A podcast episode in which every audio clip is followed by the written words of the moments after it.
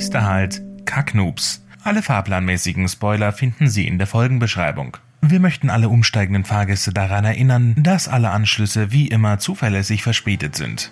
Ausstieg in Fahrtrichtung vorn.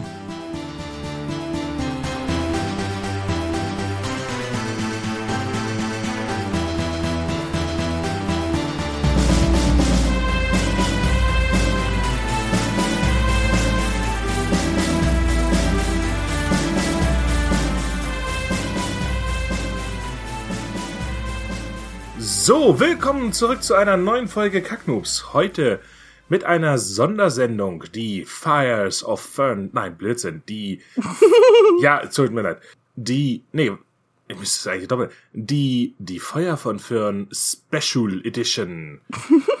Special. Ja, vor allem Special, nicht, nicht normal geschrieben, sondern, ja, okay. Special. Ja. So richtig special. ja. Ja, das, es geht gut los, es geht gut los. Worum geht's? Ähm, wir haben schon ein paar Mal angeteasert, dass... Eigentlich schon relativ lang, dass wir eine Special Edition Edition zu äh, Feuer 5 machen wollen. Und die kommt jetzt endlich. Ja, mehr oder weniger ein Erfahrungsbericht, ein Resümee des Erlebten. Äh, Nochmal schön knackig in einer Folge nachhörbar mit all den schmutzigen Details. Und, ja, äh, und so ein bisschen meiner Kritik an dich. Und am Ende noch Fragen. Ich bin gespannt. ja. Aber willst du uns vielleicht erstmal ähm, kurz erzählen, um was es in die Feuer von Firn geht? Ja, ähm, wir haben, glaube ich, schon mal diese Folge aufnehmen wollen und haben dann abgebrochen, weil ich so, gar nicht damit klargekommen bin, eine Zusammenfassung abzuliefern, worum's ja, ging, oder? Ja, ja, ja. Ja, doch, ne? Oder ich habe Ja, und dann habe ich dir gesagt, es macht nur Sinn, diese Folge aufzunehmen, wenn du eine kleine Zusammenfassung hast von deinem Buch. Genau. Ich bin ewig dran gesessen, das Buch das zu machen. Also, ich bin ja froh, dass ich überhaupt einen Klappentext für das Ding habe. Aber darüber hinaus jetzt irgendwie eine, ein Exposé, eine Zusammenfassung, ich, ich, ich weiß nicht, warum ich mich damit so schwer tue, aber ich habe das irgendwie nicht hingekriegt so richtig. Kann ich verstehen. Aber ich habe mir Mühe gegeben und ähm, habe mich dran versucht. So, als allererstes würde ich aber mal ganz kurz für die, die nicht wissen, worum es in dem Buch geht, äh, natürlich erstmal den Klappentext äh, in die Ohrmuschel säuseln. Moment. Ist dein Text, den du vorbereitet hast, spoilerfrei? Äh, also komm, ganz ehrlich, das wird diese Folge eine Spoilerwarnung und nicht nur eine milde, sondern eine, weißt du, wenn du hast da, hast da so fünf Chilischoten, wo dann so nur so zwei oder drei mit Farbe sind und der und die anderen sind so ausgegraut, weißt du, so ein von fünf Chilischoten, wie wie deftig ist. Normalerweise haben wir ja so Spoilerwarnung der Stufe mild, also so eins, weißt du. Ich würde für diese Folge mal ganz hardcore sagen, ne doch fünf von fünf, oder? Äh, aber du hast absolut recht. Ähm, natürlich gibt's eine Spoilerwarnung für dieses äh, für diese Folge. Das heißt, ihr könnt euch jetzt gerne den Klappentext anhören und dann entscheiden, wenn ihr es noch nicht gelesen habt. Hey, das klingt so gut, das will ich jetzt äh, ungespoilert lesen. Und alle anderen, die äh, die das Buch schon gelesen haben, äh, Ehre geht raus an euch. Oder nicht vorhaben, es zu lesen, aber trotzdem sich die Folge anhören möchten, die können ja dann weiterhören. Ne? Und deswegen an dieser Stelle. Eine große Spoilerwarnung. Eine sehr große Spoilerwarnung. Jetzt sollte ich mal endlich mal diesen Klappentext raussuchen. Ja. Ich google mein Buch, um den Klappentext zu finden. ich hab das ja. Das ist. Wow. Also, die Feuer von Fürn. Eigentlich hatte Leon andere Pläne. Gemeinsam mit seiner großen Liebe Liz wollte er seine schwierige Vergangenheit endlich hinter sich lassen und wähnte sich zum ersten Mal auf der Sonnenseite des Lebens. Ein kosmisches Phänomen macht ihm jedoch einen gehörigen Strich durch die Rechnung, indem es ihn unversehens in eine Welt katapultiert, die so völlig anders ist als alles, was er je gekannt hatte. Obwohl nun der erstgeborene Erbe eines Kriegsherren, macht ihm nicht nur die Sprachbarriere gehörig Schwierigkeiten. Schon bald überschlagen sich die Ereignisse in einer Welt, die an der Schwelle zu einem neuen Zeitalter steht. Ah, man merkt, das ist so richtig, das ist so richtig trailermäßig, weißt du? Mhm. So, äh, so richtig auf pompös gemacht, glaube ich. Äh, so die Vibes habe ich hier gerade. Aber Schon ein bisschen. Aber es ist gut. danke. ja, Wobei ich auch später nochmal darauf zu sprechen komme. ich habe da so ein bisschen was dran auszusetzen, aber Später. Ja, wird wahrscheinlich einiges geben. ja, also es ist so eine Sache. Ich, also ich, ich befürchte, ich habe mir meine Notizen mal so angeschaut und ich befürchte, dass es irgendwie im Laufe der Folge so wirken wird, als würde ich das Buch hassen. Aber das tue ich nicht. Ich mag das Buch. Das finde ich ja schon mal schön, dass du das so vorausschickst. Gut. Ja, also keep that in mind während der ganzen Folge, auch wenn sie vielleicht zwischendurch nicht so klingt. Es handelt sich um konstruktives Feedback und Fragen. Ja. Ähm, aber wie gesagt, wir schalten von Stufe eine Chilischote auf fünf. Genau. Na, erstmal auf drei. Ist jetzt, wir sind noch, wir sind noch moderat. Okay. Worum geht's jetzt also in die Feuer von Firn? Und ich habe mal so, ja, ich habe es mal so aufgedröselt nach den beiden Deuteragonisten. Also, nein, nee, nach den beiden Protagonisten. Der erste ist der Protagonist, der zweite ist der Deuteragonist.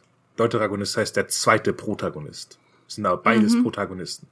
Also, äh, Berengar ist ein junger Mann aus Firn, äh, einem Land in der Welt Tayo Okay, tut mir leid, das ist jetzt natürlich Infodumping, weil das sind jetzt Namen, die die Leute, die es nicht gelesen haben, nicht kennen, aber was soll ich tun, ne? Es ist jetzt halt...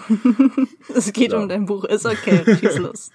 Äh, Firn ließe sich jetzt mal so am ehesten mit Germanien um Christi Geburt herum vergleichen und Tayo als äh, eine Welt jetzt, sag ich mal, antiker und feudaler Gesellschaften. Also manche sind etwas weiter, manche sind nicht so weit. Aufgewachsen ist er in der Halle seines Vaters Wulfgar. Der ist äh, dieser feudale Kriegsherr, äh, von dem im Klappentext die Rede war.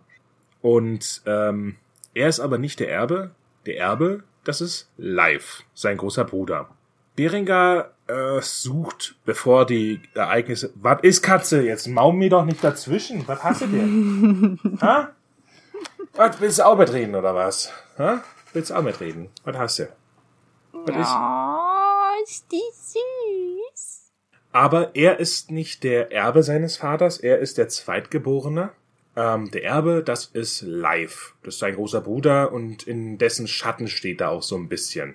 Das ist nämlich der große Bruder, der schon viel erreicht hat, ähm, der ja äh, der Liebling seines Vaters und des Clans ist. Und äh, deswegen ist Beringer ein Charakter, der noch seinen Platz im Leben sucht, weil der ihm nicht so vorherbestimmt ist. Äh, er hat es gut im Leben, aber er fühlt sich noch nicht mit einem festen Platz, mit dem er sich identifizieren kann und ist da auf der Suche danach. Der Deuteragonist, das ist der, den ich äh, im Klappentext fälschlicherweise als Protagonist verkaufe. das ist Leon. Leon lebt auf der Erde, auf der, also unsere Welt, hier, bei uns. Und auch unsere Erde, nicht eine Parallelerde. Er ist ein Handwerksgeselle, genauer gesagt ein Zimmermann und äh, frisch aus der Lehre, hat gerade seinen Gesellenbrief bekommen. Und ja, er ist eigentlich aber mit seiner Planung durch, denn Berufsausbildung check, Privatleben check. Er ist gerade zusammengezogen mit seiner mehrjährigen Freundin Liz, die zugleich auch seine große Liebe ist. Und das ist so die Ausgangssituation von den beiden Protagonisten. Der eine sehr zufrieden und hat eigentlich alles abgeschlossen und weiß, wohin die Reise geht. Der andere ähm, hat seinen Platz noch nicht so ganz gefunden.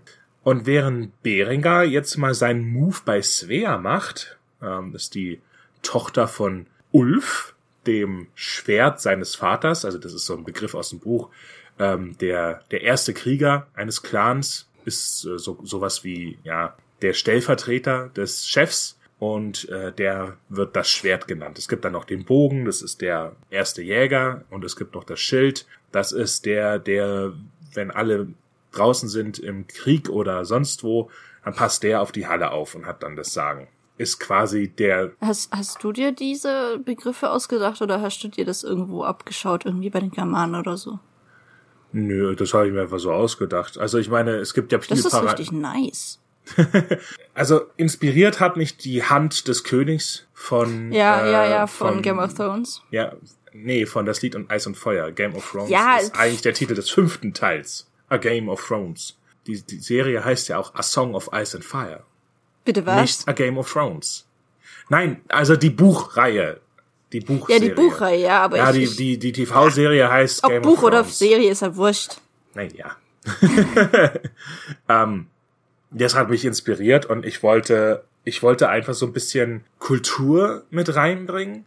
Und es, ich wollte nicht einfach irgendwelche Titel haben, sondern diese Titel, die ich da habe, die müssen mit der Kultur natürlich übereinstimmen. Also welche, welche Funktionen gäbe es denn überhaupt dort vor Ort, habe ich mich dann halt gefragt. Und dann habe ich so, okay, ähm, die Jagd spielt eine große Rolle, der Krieg spielt eine große Rolle und ähm, der Schutz der Heimat spielt eine große Rolle. Und dementsprechend habe ich gedacht, wären das wahrscheinlich Positionen, die zu besetzen sind. Und dementsprechend äh, waren dann natürlich sehr einfache, prägnante Namen das Sinnvollste, was mir deswegen, also so, ich habe mir gedacht, was würden die Leute zu dem sagen, ne? Ja. Und da das ja im Endeffekt so wie die Hand des Königs ne, eine Funktion für den Clansführer jetzt äh, erfüllt. Der eine ist sein Schwert, der andere sein Schild, das andere sein Bogen. Das sind auch Sachen, die so zugleich Metaphern sind und daher einprägsamer. denke ja, das mal. ist, ich find's richtig nice. Danke. Äh, ich auch.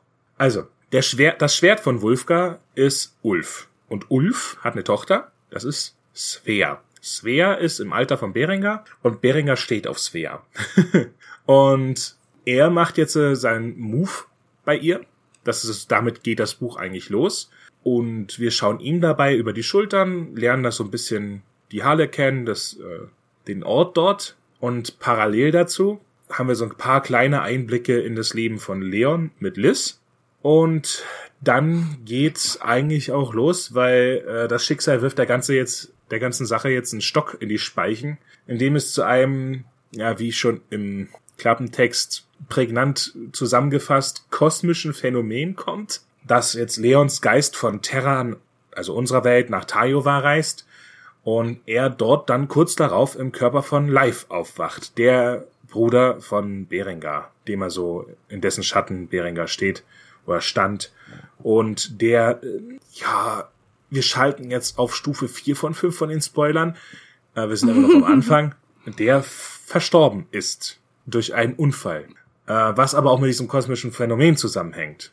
Und ohne zu wissen, warum, wie, wo er jetzt ist und wer Berengar ist, der auf ihn einredet, wacht Leon in dieser Welt auf. Und damit jetzt nimmt jetzt eigentlich, das kann man sagen, eine gewaltige Saga ihren Anfang. Ein Ripple-Effekt, möchte ich meinen. Äh, Dieses, Was? Ein, ein Ripple-Effekt. Ein Ripple-Effekt ist, ähm, ja, ein Domino-Effekt. Ja, aber, ja. aber eher, mh, Domino passt nicht, weil Domino ist so, eins führt zum anderen.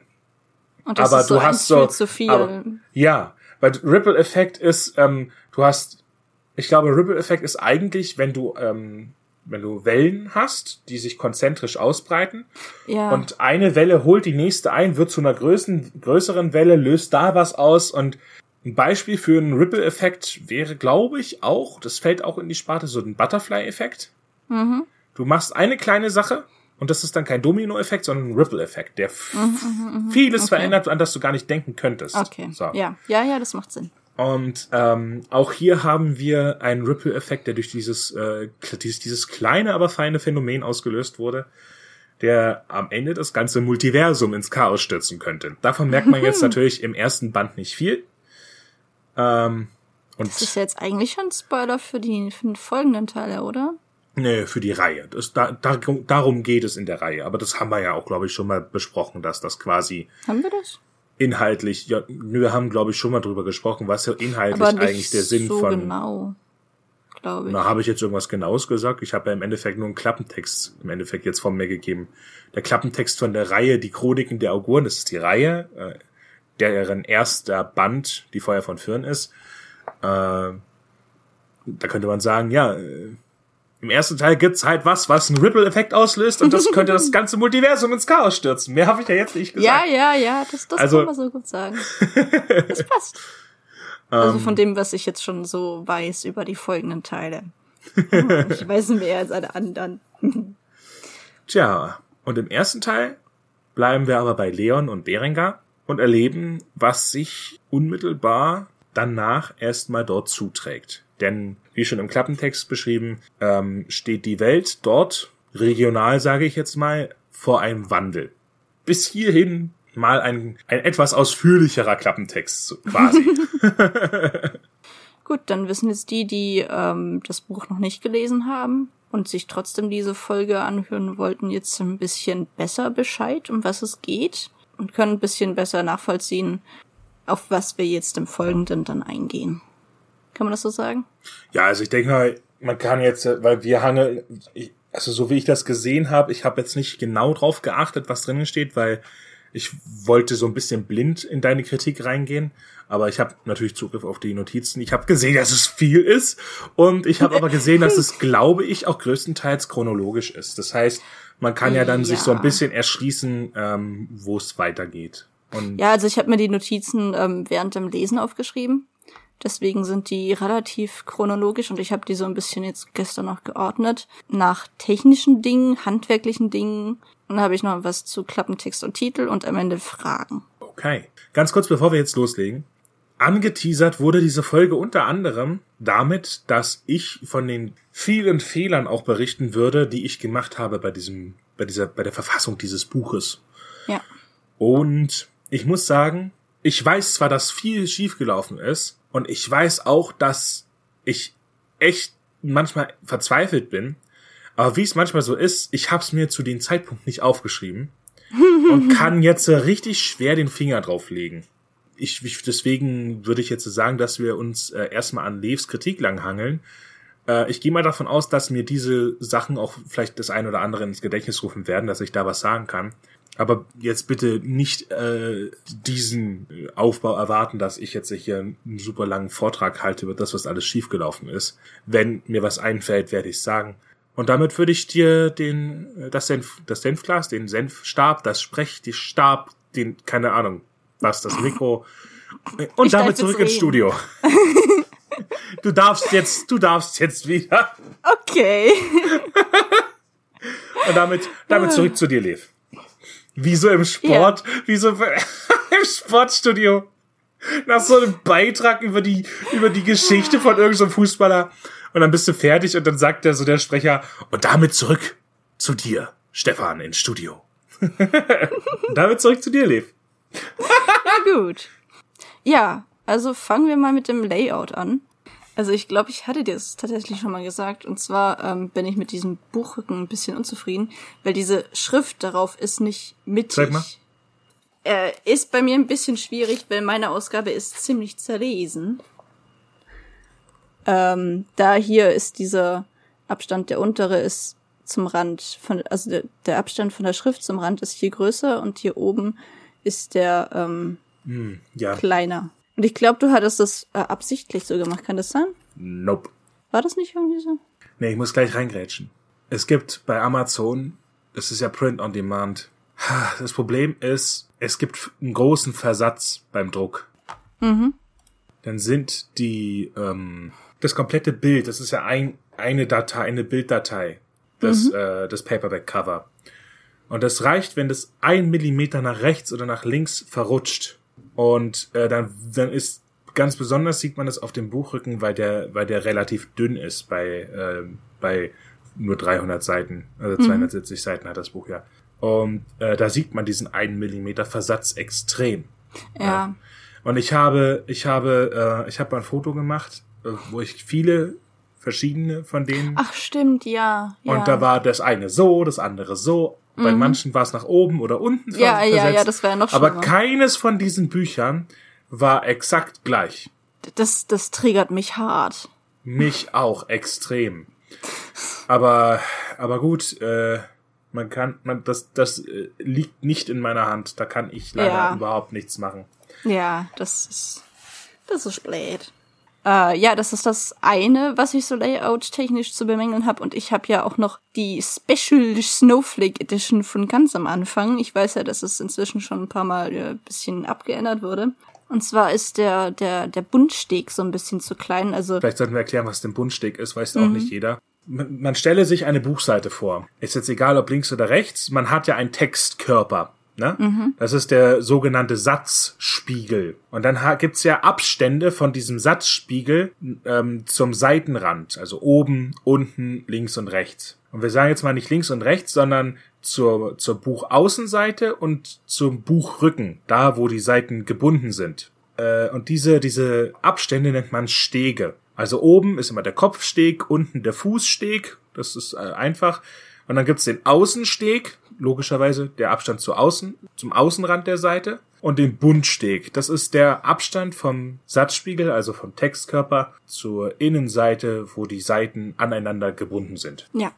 und Den den, meine ich. Bilden. Und der ist in meiner Ausgabe. Jabba Mansplaining hier. Entschuldigung, wusste. Ja, ja, ja. Ähm, ja, das ist das, was ich meine.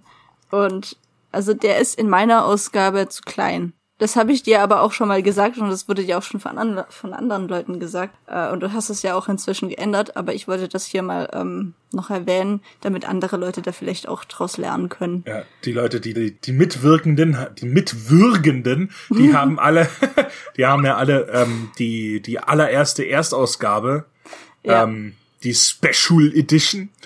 Ist Die Special. Snowflake Edition. Ja, ja, definitiv. Da war einiges komisch. Oh ja. Und ähm, ich habe ich hab mir übrigens auch vorgenommen, dass ich in Zukunft, ich, ich, äh, ich, ich bestelle dann immer Probedrucke und für die Probedruck, da ist ja dann außen steht dann nicht für den Handel bestimmt, das ist ja, Ja. ist ja dann so drüber so ein Wasserzeichen quasi.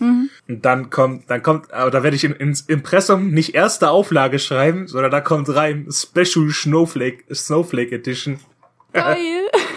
Also alle Beta-Leser dann dieses Exemplar zum Bemängeln und äh, Bequengeln haben. ja, also ja, da war der Bundsteg zu klein ähm, und Gott sei Dank hat man mich ja darauf hingewiesen. Ja, das ist auch so der Grund, warum meine Ausgabe sehr zerlesen aussieht. Also ich kann dir das ja mal Ja. zeigen. Also das ist, Ja. ähm, man, man sieht so, ich habe den, den Buchrücken, der ist bei mir total am Arsch.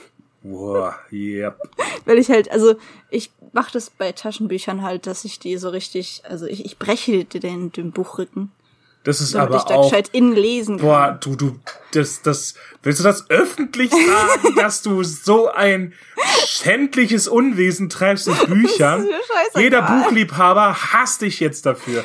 Aber ich gebe in meiner ja, bei Hardcovern mache ich das nicht, nur bei Taschenbüchern. Ja, Hardcover würden ja auch kaputt gehen. Ja, aber Ich meine, Taschenbücher. Nicht. Naja, aber. Also. Mh, Ja gut, wenn ich das jetzt noch mal weh. ein paar Mal so machen würde, dann würde das wahrscheinlich schon richtig kaputt gehen. Aber da ich es ja nur einmal gelesen habe, sieht es jetzt halt ein bisschen zerlesen aus. Aber ich, ich finde, das ist so ein bisschen ein Zeichen, dass das Buch gemocht wurde. Weil, also es wurde ja gelesen komplett und nicht irgendwie nach der Hälfte weggelegt. Und äh, das sieht Hm. man dem Buch an. Und das ist so ein bisschen die Philosophie dahinter. Aber ja. Also, das ist ja, das ist tatsächlich einer der größten Fehler äh, mit noch, die ich gemacht habe. Ich mittlerweile habe ich ein, äh, eine feste Layout-Vorlage, die ich für all meine Bücher nutzen kann und werde, äh, wo ich all diese kleinen Feinheiten mit der Abstand, der Bundsteg, diesen ganzen Kram, wo ich das alles jetzt so schön vordefiniert habe, dass es alles Sinn ergibt, dass es alles ähm, auch passt und dass ich, das kann ich jetzt, äh, ich muss dann einfach nur den Textkörper dann einfügen, den ich äh, woanders Das ist mache nice. auch das Seitenlayout. Man muss ja, man muss ja, man hat ja verschiedene Seiten. Ne? Man hat ja am Anfang hat man ja noch keine Seitenzahlen, dann beginnt die Seitenzahl irgendwann. Dann hat man Leerseiten, da kommt keine Seitenzahl rein. Das heißt, diese Seite muss ein anderes Layout haben. Und dann muss man dann auf diese Seite folgt dann automatisch so eine Seite. Da muss man darauf achten, dass Kapitelseiten immer rechts sind. Na, also wenn ein neues Kapitel losgeht, das muss immer eine rechte Seite sein. Muss das Und so? ja, also es ist, es gehört einfach zum, es, äh, es sollte so sein. Ich überlege gerade, ob ich das nicht schon mal irgendwo. Das Obwohl hast doch. du sicherlich auch schon anders gesehen. Ja, ich, ich glaube schon, aber selten. Es gehört zum guten Format dazu, dass äh, also ich habe es bei sehr vielen Ratgebern und äh, Leuten, die Ahnung haben, äh, die sagen das auch alle. Kapitel fangen auf der rechten Seite an. Deswegen hast du dann ja auch eine, eine Leerseite links. Wenn wenn halt nicht genug Seite dafür da ist, um dass es da noch reinragt, dann hört es ja quasi auf der letzten rechten Seite auf und dann hast du eine linke Seite, die leer ist. Im Englischen ist es aber so, also ich hatte mich ähm, Bevor ich die englische Version veröffentlicht habe, habe ich mich eingehend erkundigt, ob es irgendwelche Besonderheiten im englischen Layout gibt. Und tatsächlich gibt es die. Nämlich zum Beispiel die Sache mit den Running Heads und äh, also dass man oben quasi über diesem Textkörper, über diesem Satzspiegel dann nochmal so die Info hat. Also links kommt immer oben in Kursiv oder wie auch immer ganz klein hin ähm, der Titel vom Buch und rechts der Autor. Ist das Also auf wirklich jeder auf, rechten Seite, auf jeder linken Seite der Titel vom Buch und auf jeder rechten Seite der Autor. ist das wirklich auch bei Romanen so? Nicht nur bei Ja. Sachbüchern? Nein, Ah. es ist definitiv auch bei Romanen so. Ich habe also ich habe englische so äh, eklig, Bücher ich mag hier, wo es auch so ist. Okay. Harry Potter zum Beispiel. Ja gut, ich, ich, ich mag das nicht irgendwie. Ich bin deutsche Bücher gewohnt, da ist das ja Du nicht bist, drin. aber es ist, das ist wirklich, das ist wirklich äh, Geschmackssache, Gewöhnungssache auch. Ich finde, es sieht nicht hässlich aus und ich vermisse es nicht, aber ich finde es auch nicht schlimm, wenn es da ist. So. Aber im Englischen ist es so, dass zum Beispiel Verleger, wenn die irgendwie äh, ein Manuskript bekommen, wenn jemand beurteilt, wie gut ein Buch ist, äh, wie gut der Mensch sich auskennt, der das gemacht hat. Und es stand, glaube ich, auch irgendwo so ein Seitenhieb auf Self-Publisher drin, dass das halt viele Self-Publisher vergessen und dass man daran auch Amateure erkennen kann. Wenn nämlich A, die Kapitel nicht auf der rechten Seite beginnen und dass die Leerseite, also wenn sie auf der rechten Seite beginnen, dass dann die Leerseite auf der linken Seite, die es eventuell gibt, dass die dann noch ihre Seitenzahl oder den Running Head hat. Also die Leerseite muss da wirklich komplett vakant sein, da darf gar nichts dann drauf sein im Englischen. So, und das musste ich dann halt im, äh, für dieses Format alles so formatieren. Aber das hatte ich noch nicht, als ich mit Feuer von Föhn angefangen habe und als ich ähm, dann auch rausgebracht hatte. Und das musste ich dann ganz schnell nochmal nachkorrigieren, nachbessern. Aber es waren so, so, keine Ahnung, so zwei, drei Leute, die das Buch dann schon hatten. Und das äh, konnte ich ja dann Gott sei Dank sehr schnell nachliefern.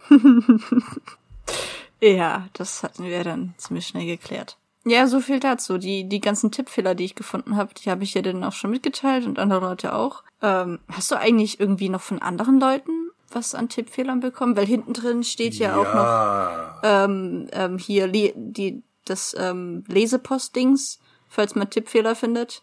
Hast du da was bekommen? Also nee, ich habe tatsächlich auch so Rückmeldung bekommen von, äh, von anderen Lesern, auch aus dem Umfeld jetzt. Und äh, die haben dann auch gesagt, da und da und da und da. Und witzigerweise, manche haben, ein paar Sachen sind vielen aufgefallen. Also da gibt es eine Schnittmenge und dann gibt es auch Sachen, die sind den einen aufgefallen, den anderen nicht. Da gibt es Sachen, die sind nur einem aufgefallen, aber alles jetzt in der witzig. zweiten Auflage korrigiert und umgesetzt. Dann ist gut. Da sind sicherlich immer noch äh, welche drin, so ist es nicht. Aber das kann man eben nicht vermeiden. Ja, also du kannst ja nicht hundertprozentig das. Es könnten tausend Leute dieses Buch auf Herz und Nieren prüfen. Und der tausend und erste findet dann irgendwas, äh, was die anderen tausend nicht gesehen haben. Also von daher. Ja. Äh, Dings, du hattest es ja vorhin schon äh, angesprochen und ich hatte ja auch nachgefragt wegen hier ähm, der Schwert, das Schwert und der Bogen und der Schild und so. Als das das erste Mal im Buch vorkam, ähm, war ich so ein bisschen okay, ähm, was genau meinte er jetzt damit? Weil ich glaube, das wurde nicht immer erklärt. Und das habe ich dann auch in meinem Skript hier ähm, aufgeschrieben und wollte mich schon in dieser Folge darüber aufregen. Da habe ich aber irgendwann festgestellt, dass das ja hinten im Buch steht, diese Begriffe. Aber es sind auch noch so ein paar andere Begriffe ähm, äh, hier gewesen. Also irgendwie Meidenpest, äh, Frame. Ich habe es erst Englisch gelesen, Frame. Ähm, und ich kenne jetzt diese ganzen ähm, ähm, Waffendinger halt irgendwie mit Trebuchet und On Onaga. Ich habe keine Ahnung, wie man das ausspricht. Ähm, ich kann kein Französisch. Ähm, ich kenne das halt alles nicht. Also ich weiß nicht, ob man da vielleicht in Zukunft einfach äh, so einen kleinen Nebensatz einfügen könnte, in dem gesagt wird, ja, okay, das ist halt irgendwie eine große äh, Armbrust. Ist das nicht Tre Trebuchet oder war das die Schleuder? Ich, ich kenne mich mit dem ganzen Gedöns nicht aus. Ich hätte das dann auch irgendwie äh, gegoogelt hier mit Trebuchet und so. Aber das ist halt so, ich, ich finde das ein bisschen blöd, wenn man das Buch weglesen, le ich finde das halt so ein bisschen blöd, wenn man dann das Buch weglegen muss und dann das googeln muss und das dann wieder weiterlesen kann, ähm, wenn man das jetzt erst dann durchs Googeln verstanden hat. Aber es waren auch irgendwie Warenhal und äh, Schiedsbruch hatte ich mir noch aufgesprochen, aufgesprochen, aufgeschrieben. Ähm, ich Warte mal ganz kurz. Was waren die? Was waren die? Meidenpest, Frame, Trebuchet, Onaga, Warenheil, Schiedsbruch. Ja. Witzigerweise sind zwei von denen aus äh, auf meinen Mist gewachsen. Also die Meidenpest ist halt einfach, das habe ich erfunden. das ne? dachte ich mir schon. Also, aber es klingt jetzt so, also Maid von Mädchen, ne?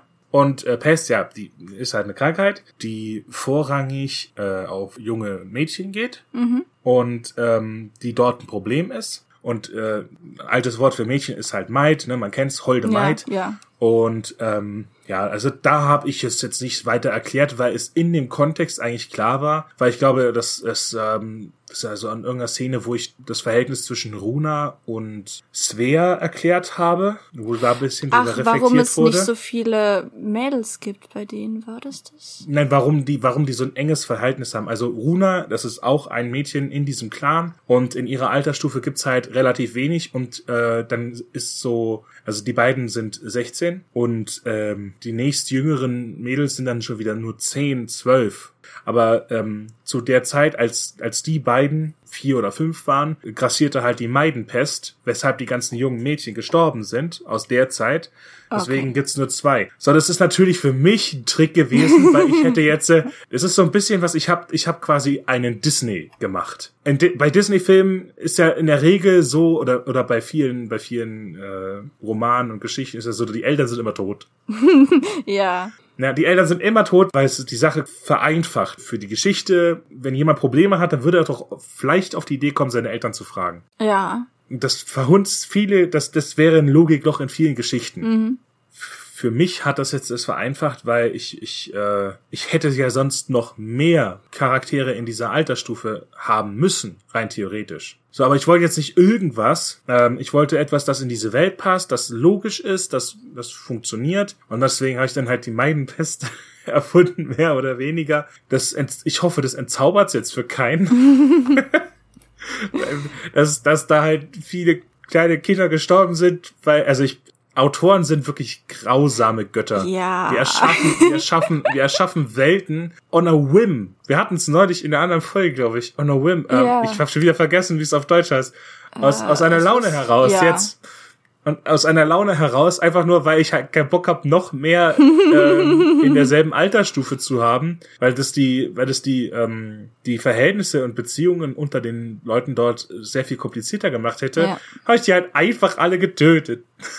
Okay. Also, ich würde nicht in der von mir erschaffenen Welt leben wollen, glaube ich, Ich weil nicht. irgendwas passiert dann nur, weil sich der Autor irgendwas ausdenkt. ja. So viel zur Meidenpest. Frame ist, ist tatsächlich einfach äh, ein Spieß, ein Wurfspieß letztlich Ah, mit einem ja, relativ ich glaub, also- breiten. Ich, ich glaube auch in dem. Zusammenhang ähm, habe ich mir das so ein bisschen ähm, erahnen können, aber ich war mir halt nicht sicher. Aber ich meine, rein theoretisch, durch das, durch, wenn, wenn, wenn es ein Wurfspieß ist und man wirft den, ne? Und dann wirft man den ja in einem gewissen Intervall, man greift zum nächsten, man schmeißt ihn, man greift zum nächsten, man schmeißt den. Und dann kann man ja auch Frames per Second ausrechnen. Oh Gott, also wirklich. also FPS ergibt hier einen ganz anderen Sinn, ne? ja, ich bin halt ein Dad, ne? Hin und wieder merkt man das. Ja, es ist, es ist schlimm mit dir. Trebuchet ist, ähm, man nennt, man kennt es auch unter dem Namen Tribok. Das ist dieser, Ah, diese ja, ja, das sagt mir was. Genau, Das ist Schleuder. Ist das eine Schleuder? Wurfschleuder. Ja, Ja, ja, die große da. Genau. Wer äh, Königreich der Himmel gesehen hat, äh, hat auch die, eine sehr geile Szene bei der Belagerung von Jerusalem mit zig Trebuchets gesehen. Ich kenn's Oh, von. Conan. Äh, Onaga ist dieses herkömmliche Katapult. Onagas Latein heißt Wildesel. Was? Ja, weil die Dinger sehr störrisch sind. Die sind wie so ein Esel. Also wenn die, wenn man quasi das löst, also das, man hat ja, hat ja so ein Holzrahmengestell und unten ist, äh, sind so Seile. In diese Seile wurde das, äh, wurde dieser Wurfarm eingedreht. Also so Torsionskatapult nennt sich das dann, glaube ich. Weil durch dieses Eindrehen hat man quasi so eine Spannung erzeugt. Ah, Und okay. dann zieht man es so weiter runter und äh, wenn man es dann loslässt, wollen die sich die Seile ja wieder entspannen und äh, deswegen schießt dann der Wurfarm so nach, äh, nach oben gegen die äh, gegen so eine gepolsterte Bank quasi. Mhm, Das was man im Endeffekt dasselbe Prinzip, was man mit einem Löffel und einer Erbse hat, wenn man Ja, ne? ja, ja, ja, ja. Äh, weiß jeder, was gemeint ist, wenn man sowas sagt, ne? Wollen wir gar nicht näher erklären. Also es ist nicht dasselbe Prinzip, weil man dreht ja nicht den Löffel in die Finger Ja. und, äh, und, Aber und so von der Schleuderfunktion ist, Die Schleuderfunktion, genau. Ja. So. Und, äh, und, und Onaga heißt das Ding, weil wenn, wenn man es dann löst und dann äh, knallt der Wurfarm gegen diese Bank, dann bockt der hinten hoch. Ah, okay. Und du kriegst, wenn du dann nicht zurücktrittst von dem Ding, also du musst diesen Hebel runterreißen, dann musst du nach hinten springen, weil sonst kriegst du das Ding mit Verlaub in die Fresse. Und das macht ja so ein Wildesel auch gerne. Ja, der bockt ja. ja. auch aus, der tritt ja aus hinten. Deswegen heißen die Dinger Onaga. Okay. Äh, Warenhall, das ist quasi Valhalla. Das, ja, das, das habe ich Also mir erahnen ist- können. So vom, vom Klang her. Es ist, also ich habe quasi ähm, keine, nicht die ursprüngliche nordische Mythologie übernommen und ich habe sie auch nicht kopiert und dann verändert, aber ich habe mich, ich habe ein paar Sachen entlehnt. Zum Beispiel Warenhall. Also das klingt wie eine Warenhalle, aber das wird mit Finde V geschrieben, also Fahrenhall. Aber ich, ich Also nicht, also, nicht Warenhall. Also Fahrenhall. Ja, Fahrenhall. Okay, Ja. okay. Ich habe irgendwie. Und ein Schiedsspruch, kennst du nicht, was ein Schiedsspruch Nee, ist? Hab Das ich ist quasi ein. Gerichtsurteil. Also Ach wenn sich zwei streiten und du hast dann einen, einen, einen Schiedsrichter, Ja, ja, ja, ja, okay. Ich bin da irgendwie gerade nicht drauf gekommen. weil man scheidet ja die streitenden Parteien. Ja, es macht Sinn. Da- aber also irgendwie hat's bei mir nicht jetzt. gefunkt. Ja, ich dachte gerade, hä, warum, wer von uns beiden studiert denn Deutsch? Manchmal wirklich. Ah, herrlich. Ah, ja, gut. Aber, nee, aber ich kann es verstehen, zum Beispiel, dass bei Frame oder Tre Trebuchet ist also halt der offizielle sagt Name. mir was, aber Trebuchet halt nicht, weil das ist ja französisch. Das ist halt der eigentliche Name von dem Ding. Trebok sagt mir aber was und das ist halt Deutsch. Also Ja, ich, ich, ich, glaube, das würde ja. besser in das Buch passen, weil es ja so ein bisschen germanisch angelehnt und so. Hm, na, Vom Klang her würde das einfach gewesen. besser passen, so in die Welt. Klar, es wird ja von, von Leon ähm, benutzt. Leon live, wie auch immer. Aber ähm, Ja. ich ich glaube, Tribok würde besser passen. Aber weißt du, das Problem ist, es ist dann halt auch wieder immersionszerstörend für die, die das Wort kennen und die es dann erklärt bekommen. Ja, das dachte ich mir auch schon, aber es ist halt auch irgendwie für, wieder für die blöd, die es nicht kennen, weißt du? Ist immer so, nee. Ja, Man, man kann es halt nicht allen recht machen, das ist das Problem. Das ist es in der Tat. Ja, in dem Fall war ich halt der unwissende Part und äh, habe nicht so ganz alles verstanden, aber war jetzt nicht nicht so Weltuntergangmäßig. Ich wollte dich ja erst anscheißen, weil du ähm, hier das mit Schwertschild und äh, Bogen nicht erklärt hast. Oder nur ähm, bei manchen, also nicht bei allen. Aber ich habe dann festgestellt, das steht ja alles drin. drin. Da war ich dann voll happy, als ich das gefunden habe. Ich finde das aber voll schön, wenn da hinten extra noch erklärt wird, was die einzelnen Begriffe sind. Kann man so nachgucken. Ich finde das richtig nice. Auch das mit Ja, den so- so äh, Dramatis. Personae, was du da gemacht hast. Das ist auch nice. Ja, das, ich finde das, ich finde das auch schön. Ich hasse es, wenn das am Anfang vom Buch steht, Ja. weil, weil das, das ist ja quasi, ähm, Spoilert so ein bisschen. ja, also in, in, vom Theater her kennt man es, also, dass es da vielleicht am Anfang steht. Bei Dramen. Ja, oder bei Dramen, ja. Äh, so, so. Dass, dass du, dass, dass du es am Anfang hast, aber es spoilert ja dann übelst. ja, das, das kann man in normalen Ro Romanen heutzutage einfach nicht machen. Aber wenn es hinten drin ist, ja. Ja, das ist nice. Nur irgendwie, ich hab, ich finde das so selten in Büchern, deswegen schaue ich da gar nicht mehr nach, weil das die wenigsten heute noch machen. Jedenfalls so in den Büchern, die ich lese. Deswegen habe ich das irgendwer irgendwann erst bei der Hälfte oder so festgestellt. Ja, das waren die technischen Dinge und bevor ich jetzt wirklich mit irgendwie den handwerklichen Dingen und später den Fragen und so weiter anfange, mit dem ganzen richtigen Gemecker, ähm, wollte ich wirklich nochmal sagen, ich mag das Buch. Ich finde das nice. Ähm, da waren auch ein paar Lacher drin, irgendwie zum Beispiel das hier mit äh, die, die Tarzan-Referenz oder äh, diese eine Szene, ähm, Möpse? ja, genau das. da musste ich so lachen. Das war halt einfach genau mein Humor. Und das habe ich tatsächlich irgendwie selten bei Büchern. Deswegen, es hat mir auch so ein bisschen ähm, wieder die Lust am Lesen geweckt. Ist mir irgendwann Also das ist, das ist, das ist mal ein richtig geiles Kompliment. Ja, Danke. weil also ich habe ich hab letztes Jahr zwar mehr gelesen als die paar Jahre davor, aber auch nicht so überzeugendes Zeug, aber ähm, was halt bei vielen Büchern daran lag irgendwie, dass der Lesefluss wirklich nicht geil war, ähm, dass ich ständig über Dinge gestolpert war, bin, die irgendwie total unlogisch waren und schrecklich formuliert und sonst was, aber bei je. dir, in, bei Feuer von Firn hatte ich wirklich einen geilen Lesefluss, ein geiles Lebes, Le und ein geiles Leseerlebnis und seitdem lese ich auch mehr. Danke.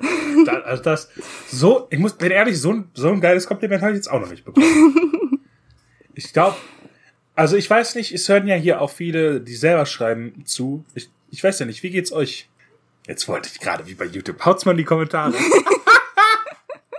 Haut's in den Discord.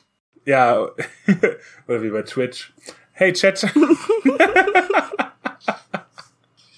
nee, aber sagt doch mal, könnt ihr euch ein besseres Kompliment vorstellen als als Autor? Ich nicht. Also ich muss erst über, ich habe auch noch nicht, so, noch nicht so viele bekommen, also von daher.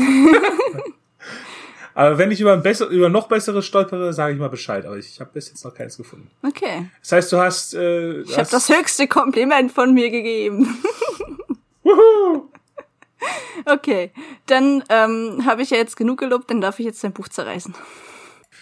Das tut mir leid. Also ich hoffe, das klingt jetzt dann im Folgenden nicht zu sehr danach, als würde ich das Buch hassen. Ich mag es wirklich. Und zwar ähm, ist mir so ungefähr im letzten Drittel oder vielleicht ja doch das letzte Drittel, da waren äh, vermehrt Schachtelsätze und das glaube ich, ich glaube, das hatte ich dir auch schon mal gesagt. Und ich meine, du hättest auch gesagt, dass du da ähm, noch ein paar Sachen ändern willst Jo. mit den Schachtelsätzen. Und ich glaube, die hast du wahrscheinlich inzwischen auch schon umgesetzt, oder? Teilweise. Also ich, es wird noch eine dritte Auflage geben irgendwann. Es ist so, ich kann erklären, warum mehr Schachtelsätze drinne sind. Es liegt an der Art und Weise, wie ich den, die zweite Hälfte geschrieben habe.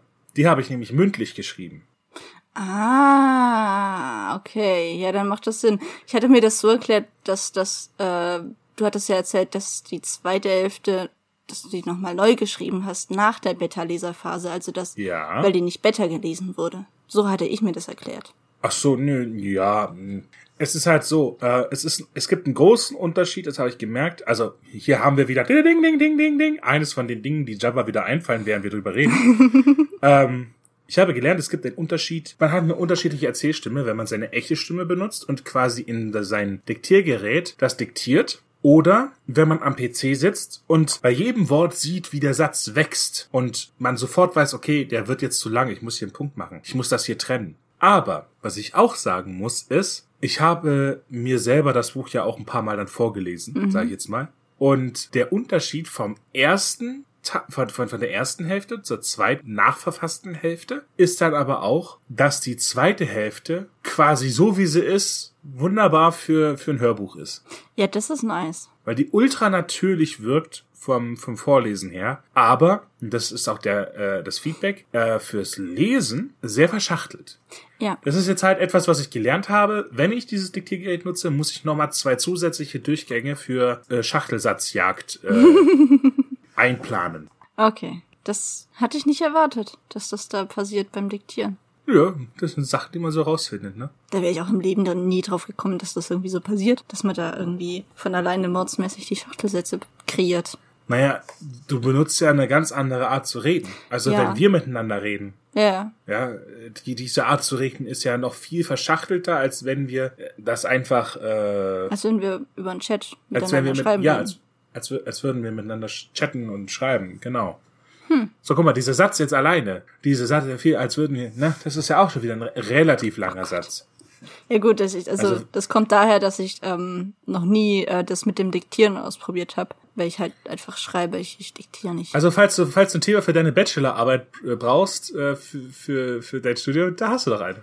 Da hast du doch was. Da lässt sich doch drüber forschen, oder? Drück einfach 20, 20 bis 50 Probanden ein Diktiergerät in die Hand und sag, so, dann schreib mal los. Mal schauen, wie verschachtelt deine Sätze sind, wenn du das machst. Und ja gut. je nachdem, wie gut du diese Idee findest, solltest du sie vielleicht rausschneiden. An sich ist es interessant, aber das würde in den Bereich Linguistik fallen, glaube ich. Und das Nein. ist nicht in. Wieso? Na, Quatsch. Doch. Nein. Die, die Auswirkung von äh, Aufnahmemedium also, oder, oder von Verfassungsmedium auf die, Auf die Struktur der Sätze. auf die Satzstruktur, ja. ja. Das, ist, doch- Linguistik. Linguistik ist, wie die Sprache aufgebaut ist, wie sie funktioniert. Dann gibt es noch Aber das- NDL, also Neuere Deutsche Literatur, alles ab 1600, glaube ich. Und dann Medievistik, das ist alles davor. Und was machst du? Äh, wahrscheinlich NDL und Medievistik. Ich muss meinen Schwerpunkt erst ab dem fünften Semester fällen. Also erst nächstes Winter- Wintersemester. Jetzt warte mal, die Katze im Hintergrund die ganze Zeit. Was ist? Ach dich. Ah. Was ist? Willst du raus? Willst du raus? Draußen regnet Weißt du das? Draußen regnet mein Schatz. Weißt du das? Ich muss kurz die Katze rausschmeißen. Ich glaube, der muss aufs Klo. Okay. Ja, ich glaube, das wäre ganz interessant, das mal irgendwie genauer zu untersuchen. Vielleicht hatte einer von den Hörern Bock, dazu eine Bachelorarbeit drüber zu verfassen oder eine, eine Studienarbeit oder, oder eine Studie, was auch immer. Hausarbeit oder sowas. Unsere, unsere, unsere Hörer sind ja auch alle so, so, äh, Voll die Germanisten. ja. Das wäre total witzig. Also falls einer noch nicht promoviert hat, da hat er doch ein Thema für, oder? das wäre so witzig, wenn das tatsächlich passieren würde. Aber Oh gut. lol. Aber dann bitte mit Nennung. Dann bitte mit Nennung. Ja, bitte. Ja, bitte. Und ich will das dann lesen, ne? ja, dann wissen wir jetzt aber auch, woher das kommt. Genau. Dann ähm, habe ich hier das nächste, ähm, sind mir so ein paar Sachen aufgefallen und zwar, also ich, ich weiß nicht, wie andere Leute dazu stehen, ob die da auch so sehr äh, drüber stolpern wie ich, ob die sich da auch irgendwie so dermaßen drüber aufregen. Und zwar äh, Tragödie und Amoklaufen und okay. Das mit dem Okay ist mir erst irgendwann ganz am Ende vom Buch aufgefallen, dass du das mehrmals benutzt hast, weil okay kommt ja, glaube ich, eigentlich aus dem Englischen und ist ja jetzt kein deutsches Wort, aber es gibt halt irgendwie auch kein, Und wer kein Gebräuch. das Wort? Ich weiß es nicht, habe ich nicht drauf geachtet. Also unabhängig davon, ob die es benutzen, okay, ist ein Wort, das hat einen semantischen Sinn. Das ist so eine Philosophie von mir. Rein theoretisch, im Groben und Ganzen sprechen die dort relativ, also ich würde jetzt nicht sagen archaisch, aber auch nicht modern. Also sie haben jetzt keinen modernen umgangssprachlichen Wortschatz. Aber einen relativ modernen Wortschatz eigentlich. Aber unabhängig davon ist ja okay ein Wort, das, das semantisch einen Sinninhalt hat. Ja. Und bevor es das Wort okay im deutschen Sprachgebrauch gab, haben die Leute ja irgendwas anderes gesagt, um das auszudrücken. Ja, aber ich, frage mich, ich weiß halt nicht, was da das Äquivalent dann wäre, was wir davor benutzt Ja, aber haben. das würde ich dann auch nicht benutzen, weil das würde man heute dann nicht verstehen. Vermutlich. Ich werde also schon sagen, ja, okay, dann machen wir das jetzt eben so, wenn das das ist, was der Krieger an der Stelle sagt. Ich meine, ich habe ja auch mehrfach klar gemacht, dass das quasi, dass die gerade alle auf ihrer Sprache reden. Ja, klar. dann ist das ja dann im Endeffekt die Übersetzung ins Deutsche. Ne? Das zum einen. Zum anderen finde ich, ich meine, ja, du hast recht, es gibt Sachen, die, äh, wenn, wenn, also es gibt Stilbrüche, das gibt's schon. Und wenn du das als Stilbruch empfindest, dann kann ich das verstehen bei okay. Aber ich finde, es würde den Lesefluss mehr stören, finde ich, wenn man das dann irgendwie anders umschreibt. In deinem Fall wahrscheinlich ja, weil du äh, jetzt irgendwie nicht äh, wie in manchen typisch High-Fantasy-mäßigen Büchern ähm, eher eine alte Sprechweise benutzt. Ja, also so archaisch, ja. Da würde das wahrscheinlich bei dir eher ähm, das Ganze Oh, stören. sehet, die Sonne ginget auf! Oh Gott. Ja, so. Wenn ich sowas schon lese, dann denke ich mir auch, jupp, Bei manchen Büchern funktioniert das, aber dann muss man das halt auch wirklich gut können und das können die wenigsten. Naja, es muss halt einen Grund geben, warum die so reden. Ne? Ich weiß auch nicht, wie, weil, wie das bei jüngeren Lesern ist, die ähm, diese ältere Sprechweise nicht mehr so ganz verstehen, ob die sich dann total gestört fühlen da irgendwie und nicht gescheit verstehen, was die da sagen. Und sagen, oh Gott, was ist das denn für ein schrecklich altes Buch? Also ich weiß nicht, wie das bei den jüngeren Menschen ist. Also ich verstehe es noch, weil ich halt sehr viel früher gelesen habe und es noch kenne. Ich könnte mir vorstellen, dass das so ein Jüngere irgendwie total stört. Aber das ist so eine Sache, da war ich mir, das hat mich irgendwie dann, als ich mehr drüber nachgedacht habe, hat mich das total gestört. Aber andererseits hatte ich halt auch irgendwie nicht eine bessere Lösung dafür. Ich wollte es jetzt hier einfach mal ansprechen. Ähm, und das andere, was ich noch gesagt hatte, war äh, hier Tragödie und Amoklaufen. Tragödie ist ja eigentlich hier ähm, diese, weiß nicht, wie ist denn da der Begriff dafür? Äh, wie Komödie, das ist ja eigentlich so eine so ein Genre sozusagen. Und äh, ich, Ja. das gibt es ja äh, eher so eine Form, die vom Theater herkommt. Und das gibt es ja eigentlich theoretisch streng genommen in dieser Welt nicht. Jedenfalls nicht ähm, bei deinen Stämmen da hier. Vielleicht in diesem anderen Land, vielleicht schon, gibt's da sowas Theatermäßiges, aber in diesem, bei den Leuten jetzt halt nicht. Ähm, und Amoklaufen ist ja eher ein neuerer Begriff, würde ich jetzt mal behaupten. Nein. Echt? Quatsch. Amoklaufen kenne ich nur ähm, von hier ähm, Amis mit School Shootings. Ich, ich habe mich jetzt da jetzt nicht äh, näher befasst damit mit der, mit der ähm, Etymologie hinter diesen Wörtern. Es ist nach 14. Jahrhundert und früher Echt? schon bekannt. Das, ich Amoklaufen. glaube, das kommt von irgendeinem so Kriegsgeschrei, Amukos oder sowas. Echt?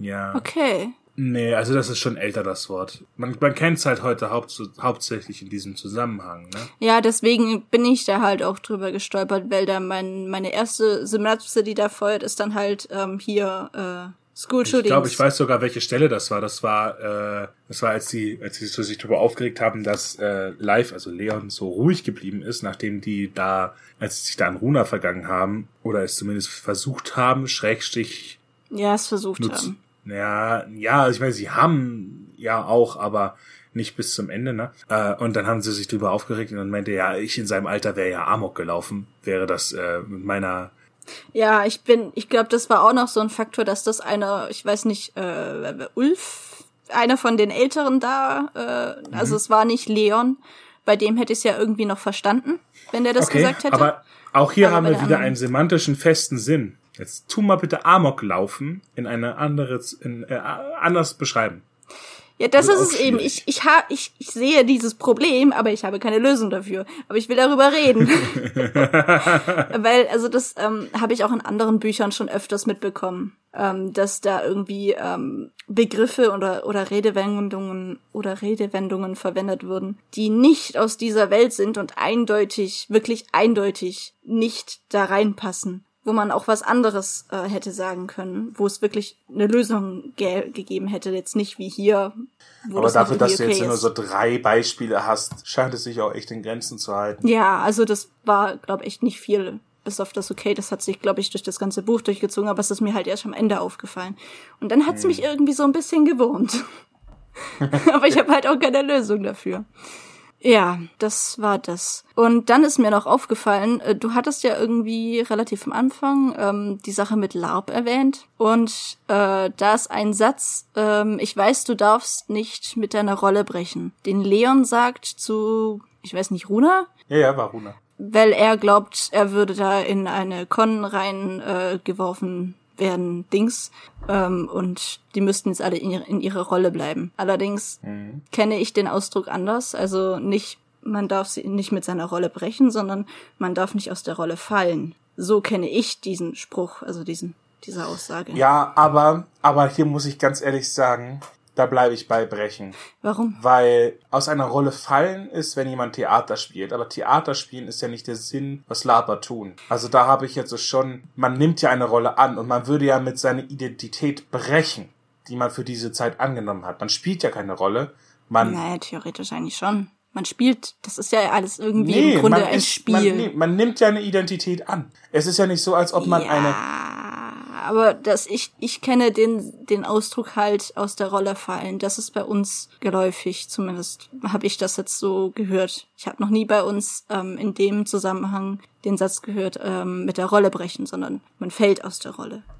Das kenne ich. Ich meine, ich verstehe das, ich verstehe das, dass du das so sagst, und äh, aber das ist jetzt so von mir, das ist jetzt ähm, meine persönliche Entscheidung als äh, weißt du was? Ich habe die bis jetzt noch nicht gespielt, die Karte.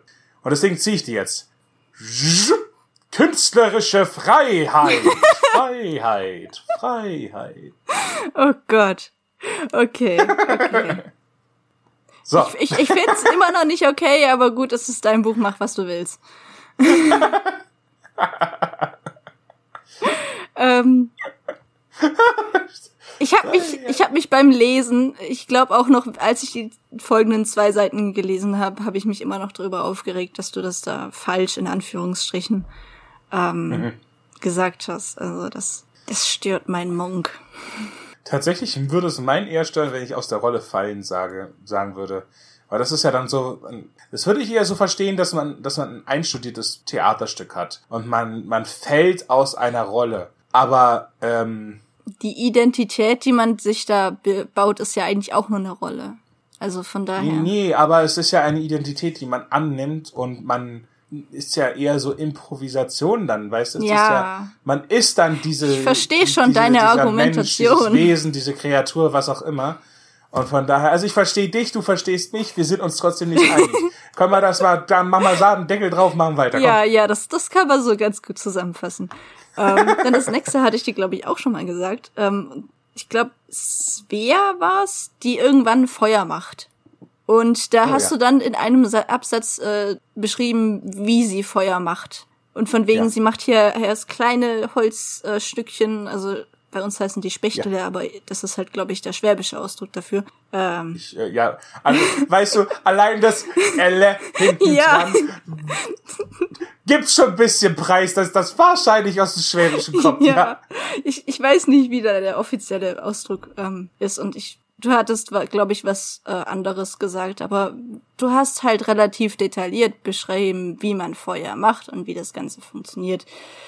Das ist vielleicht für Leute, die das noch nie gemacht haben, ähm, so ein Oh mein Gott, die machen da Feuer, aber für mich ist das jetzt halt ähm, nicht so. Ich könnte mir vorstellen, dass das irgendwie für irgendwelche Stadtkinder irgendwie so. Weiß nicht, ich habe das irgendwie für unnötig empfunden, dass das ja das irgendwie jetzt in einem Abschnitt Hätte ich da nur geschrieben, du machst, nee, also ich transportiere damit schon Informationen, die Sinn machen.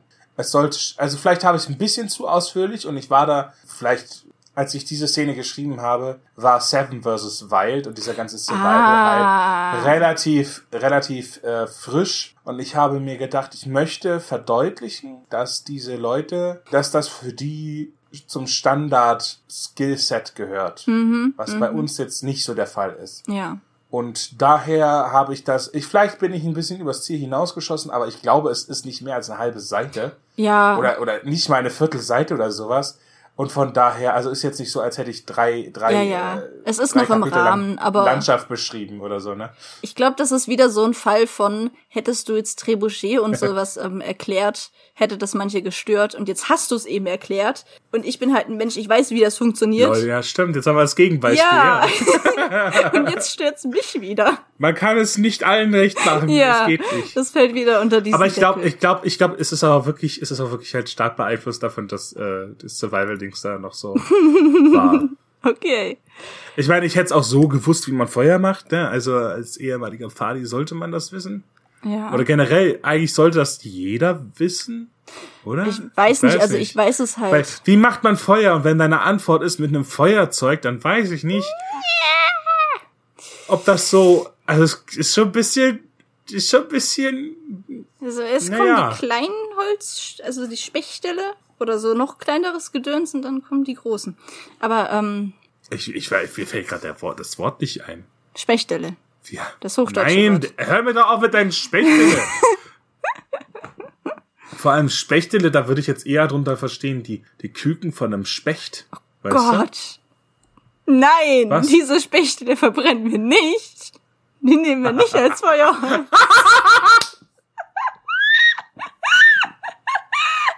Willst du mich veräppeln? Das habe ich nicht mal gesagt. Mann. Alter. Ja, schwer ist es.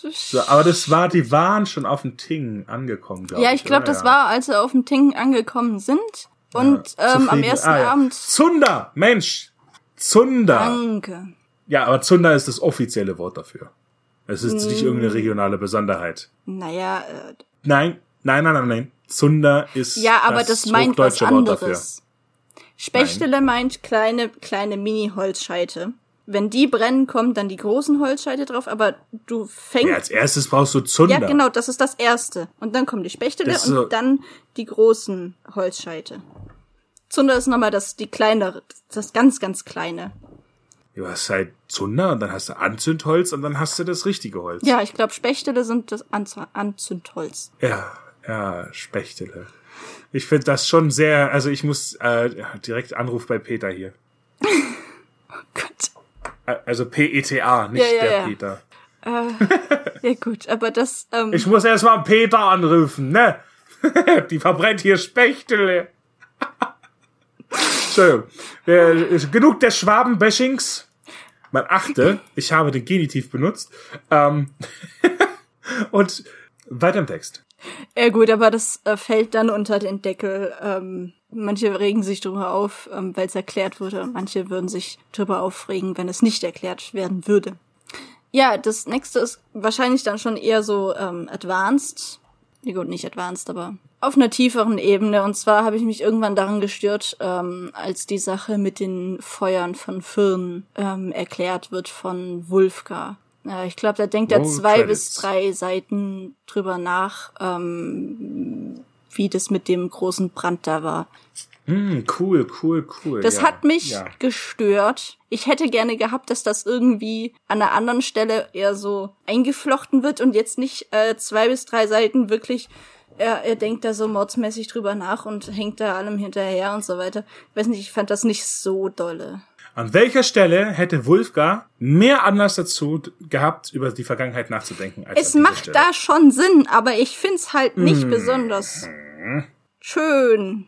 Vielleicht, weil ich hätte an das. keiner anderen Stelle Sinn gemacht. ja, klar. Äh, an einer anderen Stelle war er relativ melancholisch. Das war am Anfang vom Ting, wo er über die äh, über den Klang der Hörner nachgedacht hat, was ihm so gefällt. Äh, es war so ein bisschen auch Foreshadowing. Ich gebe es ja zu, ähm, so als Abschied des Charakters äh, vor den bevorstehenden vor der bevorstehenden Katastrophe auf dem Ting, äh, dass man ihn noch mal kurz noch mal auch von der Seite kennenlernt, dass er nicht nur der Krieger ist, sondern dass man auch merkt, okay, er hat noch eine andere Seite. Aber in der kompletten Erzählstruktur hätte ich Wulfgar nicht drüber nachdenken lassen können. Ich musste aber Wulfgar drüber nachdenken lassen, weil er derjenige war, der dabei war. Ich hätte, das war eine Zeit lang eine Option gewesen, ich hätte noch auf dem Tisch gehabt, dass Ulf Berengar in einem Dialog darüber erzählt, was damals vorgefallen ist. Das wäre eine zweite Option gewesen. Die ist aber daran gescheitert, dass Ulf nicht alles weiß, weil er war nicht dabei. Er, es wäre nur über Ecken erzählt gewesen. Ich wollte, dass Wulfgar, der dabei war, Okay, okay. der, dass er das erzählt. Es war dann schon eine bewusste Entscheidung.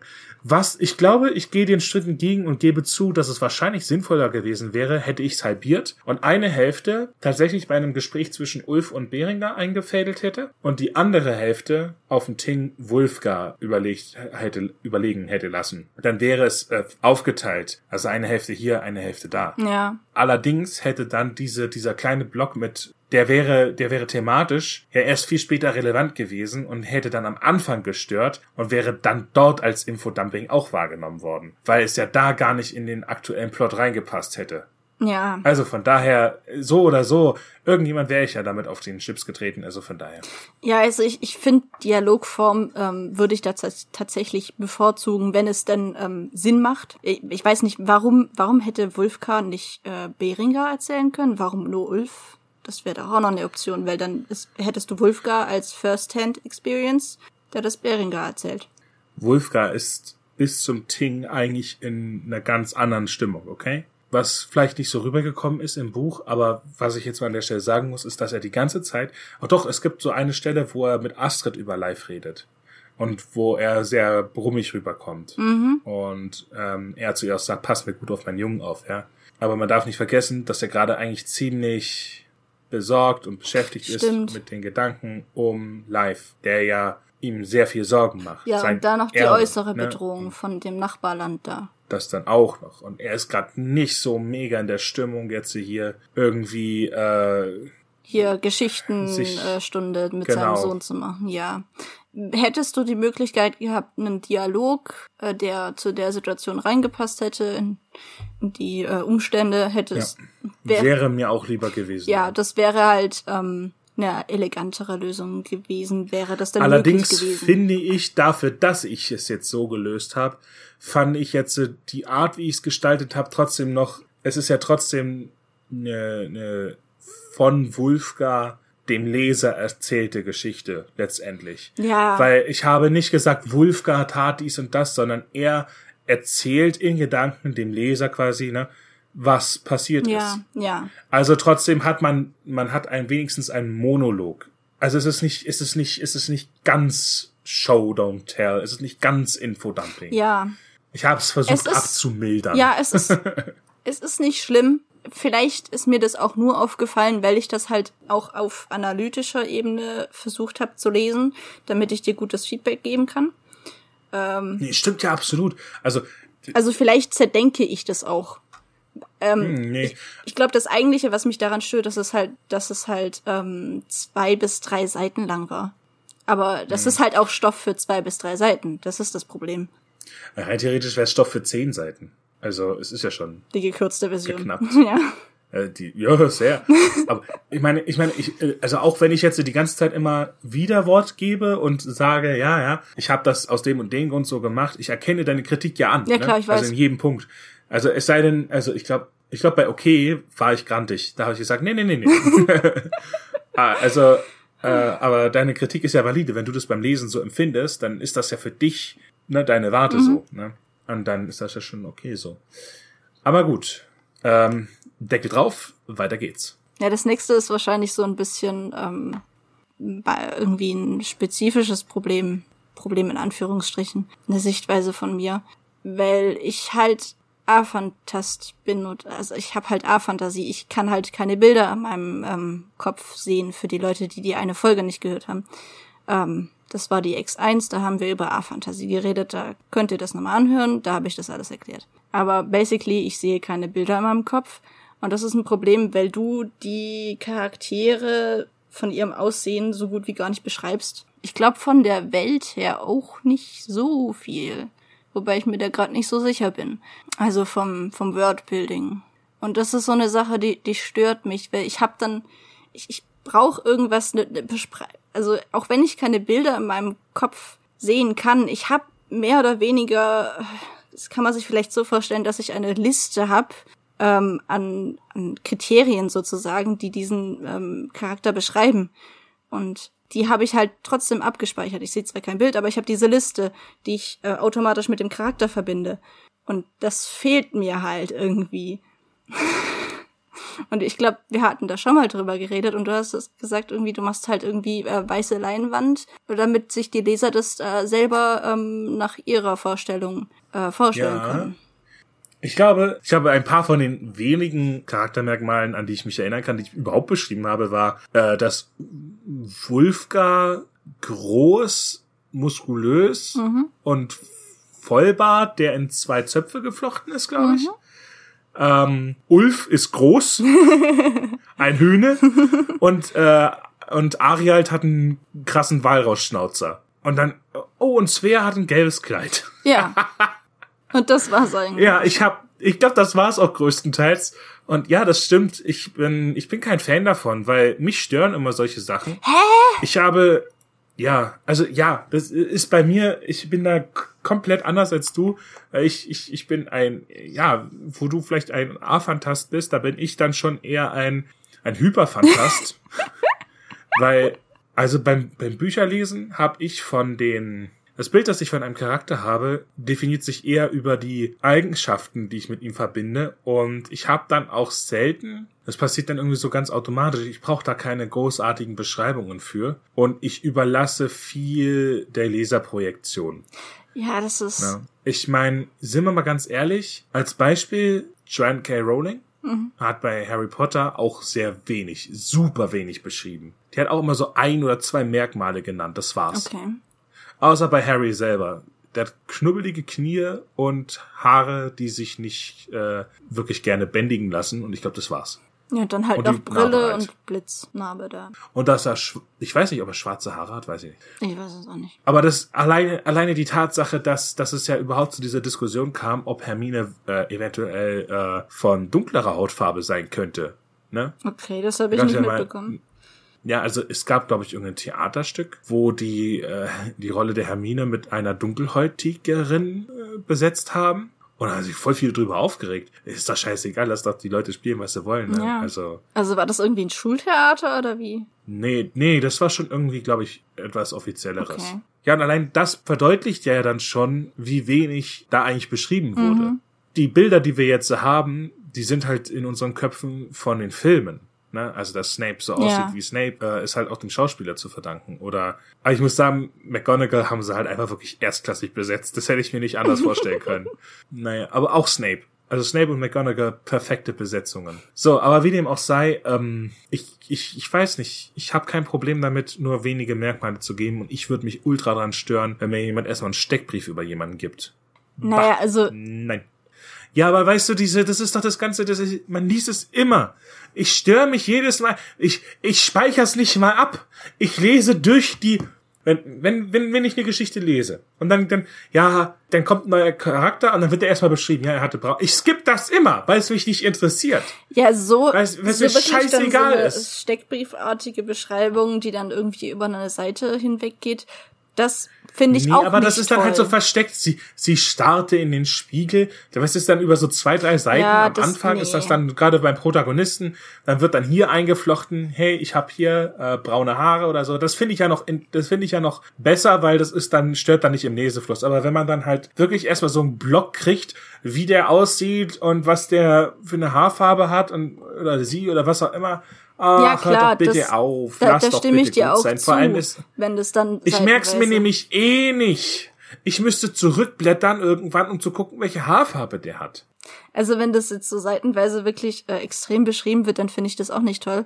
Aber das ähm, hier und da ein bisschen ähm, anzumerken, welche Haarfarbe oder Augenfarbe ähm, jemand hat, gerade wenn das zum Beispiel auch in der Handlung ähm, irgendwie relevant ist, wenn man das so geschickt einflechtet, dann ähm, finde ich das voll gut und es gibt mir eine bessere Vorstellung davon und das ist jetzt halt mein Geschmack, dass ich Welten mag, in denen sehr viel Details beschrieben werden, wo ich mich in den Beschreibungen davon ähm, verlieren kann. Das, das ist halt das, was ich mag, was halt irgendwie auch total bescheuert ist, weil ich Abfantasie habe und das sowieso nicht sehen kann, aber trotzdem finde ich es halt irgendwie schön. Ich glaube, genau bescheuert. deswegen legst du Wert drauf. Ja, ich hab, du bist auch die Einzige, die mir bisher in dieser Hinsicht irgendwie Kritik gegeben hat. Sonst ist jetzt eigentlich eher der Tenor, dass es sehr immersiv ist und dass es sehr detailreich ist, dass man sich gut drin verlieren kann. Du bist die Einzige, die jetzt hier gegen den Strom geht und sagt, nö! Aber wir haben es ja schon mal gehabt. Ja. Man kann es nicht eben recht machen. Ja, so ist halt mein Geschmack und wahrscheinlich der, Fan der Fantasie ähm, geschuldet. Ja gut, das waren dann die äh, handwerklichen Dinge. Ich hatte ja gesagt, ich komme noch zu Klappentext und Titel. Und zwar habe ich folgendes Problem mit dem Klappentext. Ähm, das klingt so, als wäre Leon der Protagonist. Das hattest du vorhin ja auch schon gesagt. Ähm, und es würde hauptsächlich um ihn gehen, wie er in dieser Welt äh, struggelt, weil das halt eine komplett andere ist und er muss sich da eingewöhnen. Dass das so der Fokus von dem Buch wäre. So klingt es. Und dann halt noch ähm, das ganze weltliche Geschehen. Hier mit äh, der Erbschaft und so. wie soll ich sagen? Es hat schon einen Grund, warum Leon auf dem Kle Klappentext ist, weil das hat mit dem Thema der Reihe zu tun. Ja, Wenn die ersten zehn Bücher draußen sein werden, weil es geht ja um die, die die Isekais machen, Ja. verstehst du? Aber es wird, es wird in allen Büchern immer einen Deuteragonist geben, der aus der Welt kommt. Das macht ja auch Sinn. Und ich verstehe schon, warum du das so gemacht hast, aber ich habe das Problem, dass da eine Erwartungshaltung an das Buch aufgestellt wird, äh, die sich nicht erfüllt und ich als Leser dann am Ende das Gefühl habe, das Buch hält nicht das, was im Klappentext versprochen wird. Sicher? Und ich bin dann halt enttäuscht. Und das ist das Gefühl, was bei mir ähm, zurückbleibt, diese Enttäuschung von wegen, ey, ich hatte das erwartet, aber nein, das ist nicht gekommen. Das ist mein Problem. Ist es nicht? Ist es nicht? Fragezeichen? Hä? Ich meine, stimmt das denn, was du da gerade sagst? Lies dir doch den Klappentext nochmal durch. Der ist ja nicht falsch. Ist er ja nicht, aber es, es klingt so, als Na, würde also. der Fokus halt auf den Struggle von Leon äh, liegen. Tut er das nicht? Nur eben halt zur Hälfte? Ja, ich hätte aber mehr erwartet. Dass das der wirklich Ja. der Hauptfokus ist und das dann halt das auch irgendwie verbunden mit, äh, mit der Erbschaftsgedöns da. Aber ich, ich hatte halt mehr erwartet. Ist es das nicht? Es ist, es ist, es ist Mir wird dieser Struggle von Leon in dieser Welt nicht zu Genüge beschrieben. Ja, es wird beschrieben, aber nicht, nicht so, wie ich das erwartet hatte. Es kann auch wieder sein, dass das mein, meine Erwartungshaltung ist, die ich persönlich da aufbaue. Weil ich, ich glaube, es gibt am Anfang in der ersten Hälfte gibt's äh, zwei, drei Szenen, ähm, wo dann erklärt wird, okay, er hat hier Sprachprobleme und äh, Kulturprobleme und sonst was. Aber ich hatte halt mehr von dieser Sorte erwartet, weißt du? Ja, zum einen stimme ich nicht dazu, dass es, dass es nicht genug beschrieben wird, dass er struggelt, weil vergleiche mein Buch. Also jetzt, ich, ich möchte, ich möchte mich ja nicht selbst beweihräuchern. Be Beweih selbsträuchern, was auch immer. Selbstbeweihräuchern. Ähm, Beweih, be selbst beweihräuchern. So, war schon richtig. Oh mein Gott. Ähm, aber ich finde, dass ich das schon sehr viel ausführlicher mache als der Großteil dieses Genres. Das kann sein. Weil einfach schon alleine 70% im Genre machen dann einmal Schnips, Magie, it's magic. Ja, Punkt. gut. Ja, du, Dann, dann gibt's überhaupt keinen ja, Struggle. und du hast das irgendwie die mit äh, Fluxwirbelgedöns ähm, statt Magie. Warum die die Welten switchen? Ich, ja, es ist zwar pseudowissenschaftlich, es ist zwar pseudo- pseudowissenschaftlich die Erklärung, warum das passiert ist. Also für alle, die sich jetzt fragen, hä, wo wurde das erklärt und wie kann das erklärt werden, wenn es auch keiner weiß. Das, äh, es gibt so ein, so ein, sagen wir mal, so ein Meta-Teil Am Ende. äh, am, am Schluss, am Ende, da wird das erklärt, was passiert ist. Den finde ich witzig. Und- Dieses Gebrabbel mit den Fluxwirbeln und sowas. Ich finde das geil. Also diese, dieses Pseudowissenschaftliche ist nicht so, dass man sich jetzt hinstellen könnte und sagen, sagen könnte, das ist Quatsch. Okay. die, die Begrifflichkeiten, die ich da verwende, die sind ja schon, die gibt's ja schon. So ist es nicht irgendwie dunkle Materie, der Raum zwischen den Räumen und so weiter. Das sind ja alles, äh, sind ja alles Theorien und Begrifflichkeiten, die ich da anschneide und die ich da quasi zu einem Brei verkauderwelche. und ich habe bewusst Dinge genommen, die nicht in absehbarer Zeit widerlegt werden können. Ja. Verstehst du? An dem habe ich ja auch Weil nichts auszusetzen. Ich mag dieses, äh, dieses Gebrabbel hier. Es ist nicht direkt Techno. Du hattest doch irgendwann mal so einen Begriff gesagt äh, von Cypher. Technobubble. Danke. Das, das ist es ja nicht unbedingt direkt, das ist ja so Physikgedöns. Aber ich, ich finde das geil, dieses Gebrabbel. Ich habe zwar kein Wort verstanden, weil ich Physik ist nicht, aber ich fand's geil. Nee, also ich habe schon, ich habe mich schon versucht, an einen, an einen gewissen Realismus-Aspekt zu halten, so dass man auch mit dem, mit dem, mit dieser, mit dieser Erklärung schon von einer realistischen Warte aus rangehen kann und sagen kann, okay, wissenschaftlich, rein theoretisch könnte das schon so funktionieren. Okay. Also gibt es sowas wie Fluxwirbel? Na, Fluxwirbel ist halt einfach ein Begriff, den, äh, der das gut beschreibt, aber ein Flux ist ja, ist ja ein Flow, ein Fluss. Okay. Ja, der, der Flux ist, Ich, ich kenne den Begriff halt eigentlich gar nicht. ja, wenn du zum Beispiel ein Magnetfeld hast und dann hast du da einen Wirbel drinne, dann ist das, dann kann man das auch Okay. Ja, ist das ein Also den. Begriff, ich bin nicht der Erste, der diesen Begriff verwendet. ja, das dachte ich mir schon. Die Erklärung ist ja, dass quasi, dass es zwei Dimensionen gibt, die sich einander annähern. Man kann, ja, es ist ein bisschen doof jetzt, äh, aber wenn man sich das so vorstellt, dass man quasi zwei Billardkugeln hat, die aneinander vorbeiziehen. Und ähm, der große Billardtisch ist der Raum zwischen den Räumen und jede Billardkugel ist eine Dimension. So, und jetzt gibt's in Dimension 1 jemanden, der hat einen Doppelgänger in der Dimension 2. Und äh, so entsteht dann die Migräne. Mit, mit reingehen. Na, also Migräne entsteht dadurch, dass, dass gerade eine Dimension mit einem Doppelgänger vorbeizieht, weil das erzeugt dann quasi eine, äh, eine Abnormalität in dem, nennen wir es jetzt mal, Flux, in dem, in dem Magnetfeld oder so der dunklen Materie zwischen. So, also es er- erzeugt Spannungen zwischen diesen beiden Dimensionen. Dann, dann hat man diesen Migräne, am Anfang diese Aura, wo man dann weiß, okay, es kommt bald ein Migräneanfall und dann, dann sind die Billardkugeln an der, am nächsten aneinander dran. Da kommt dann der Migräne-Schmerz und dann entfernen sie sich von, wieder voneinander und dann äh, verschwindet irgendwann der Schmerz und man ist dann in diese, ja, in diese Nachschlafphase, wo man so müde ist, wo man so erschöpft ist. So. Und erklärt habe ich es ja dann damit, dass es nicht nur ein Doppelgängergespann gab, sondern zwei.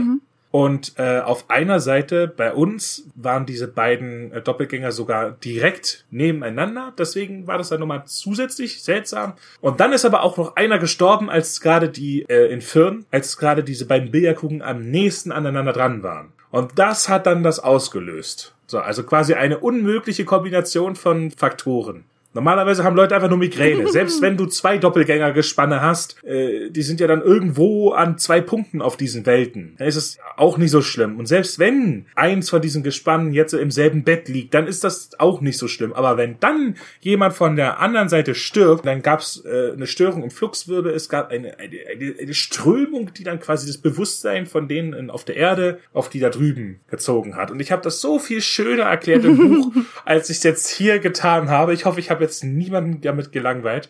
Das ist die Erklärung, warum es zu diesem Isekai-Gedöns kommt. Aber es ist immer noch besser als Klick, it's Ja, magic. das, das finde ich eben nice, dass du eben dann nicht hier diesen Magie, ähm, die Magiekarte gezogen hast. nee, die, die, die bleibt mal schön, die bleibt mal schön stecken. Die hebe ich mir für Gott auf. Ja, aber wo war, warte mal, wo waren wir eigentlich? Nee, Klappentext, Struggle für, nee, wir haben es eigentlich. Äh, den Klappentext hatten wir, aber ich wollte noch über den Titel reden. Weil ich, ich Oh, habe ja. da so ein bisschen später drüber nachgedacht, weil es ist ein geiler Titel, der weckt Interesse. Handwerklich ist er super. Nur weiß ich nicht, ist ja eigentlich Hintergrundwissen in dem Sinne. Nee. Ähm, ja, es be beeinflusst natürlich das Geschehen jetzt, was im Buch passiert, aber es ist halt Yep. Dinge, die eigen also die Feuer von Firn sind ja eigentlich in der Vergangenheit passiert. Deswegen habe ich überlegt, ob es vielleicht irgendwie sinnvoller wäre, einen Titel zu finden, der das Geschehen in dem Buch und nicht davor chronologisch gesehen ähm, beschreibt. Weißt du? Das war meine Überlegung, aber. Ja, der stimme ich überhaupt nicht.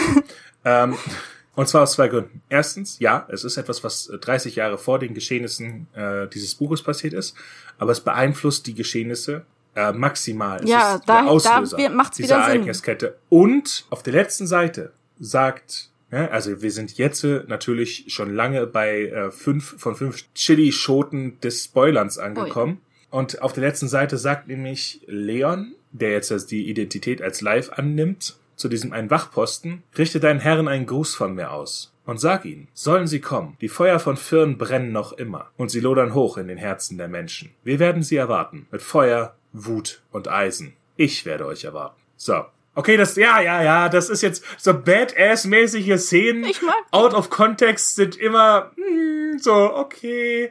Aber diese, diese, die Feuer von Firn sind nicht nur basic oder äh, irgendein Hintergrundwissen, es ist das Thema des Buches. Ja, Und deswegen habe ich es als Titel gewählt. ich verstehe es, aber irgendwie. Außerdem klingt's geil. Ja, das ist, das ist es eben. Es klingt. Und es ermöglicht mir den Titel der dritten, des dritten Teils.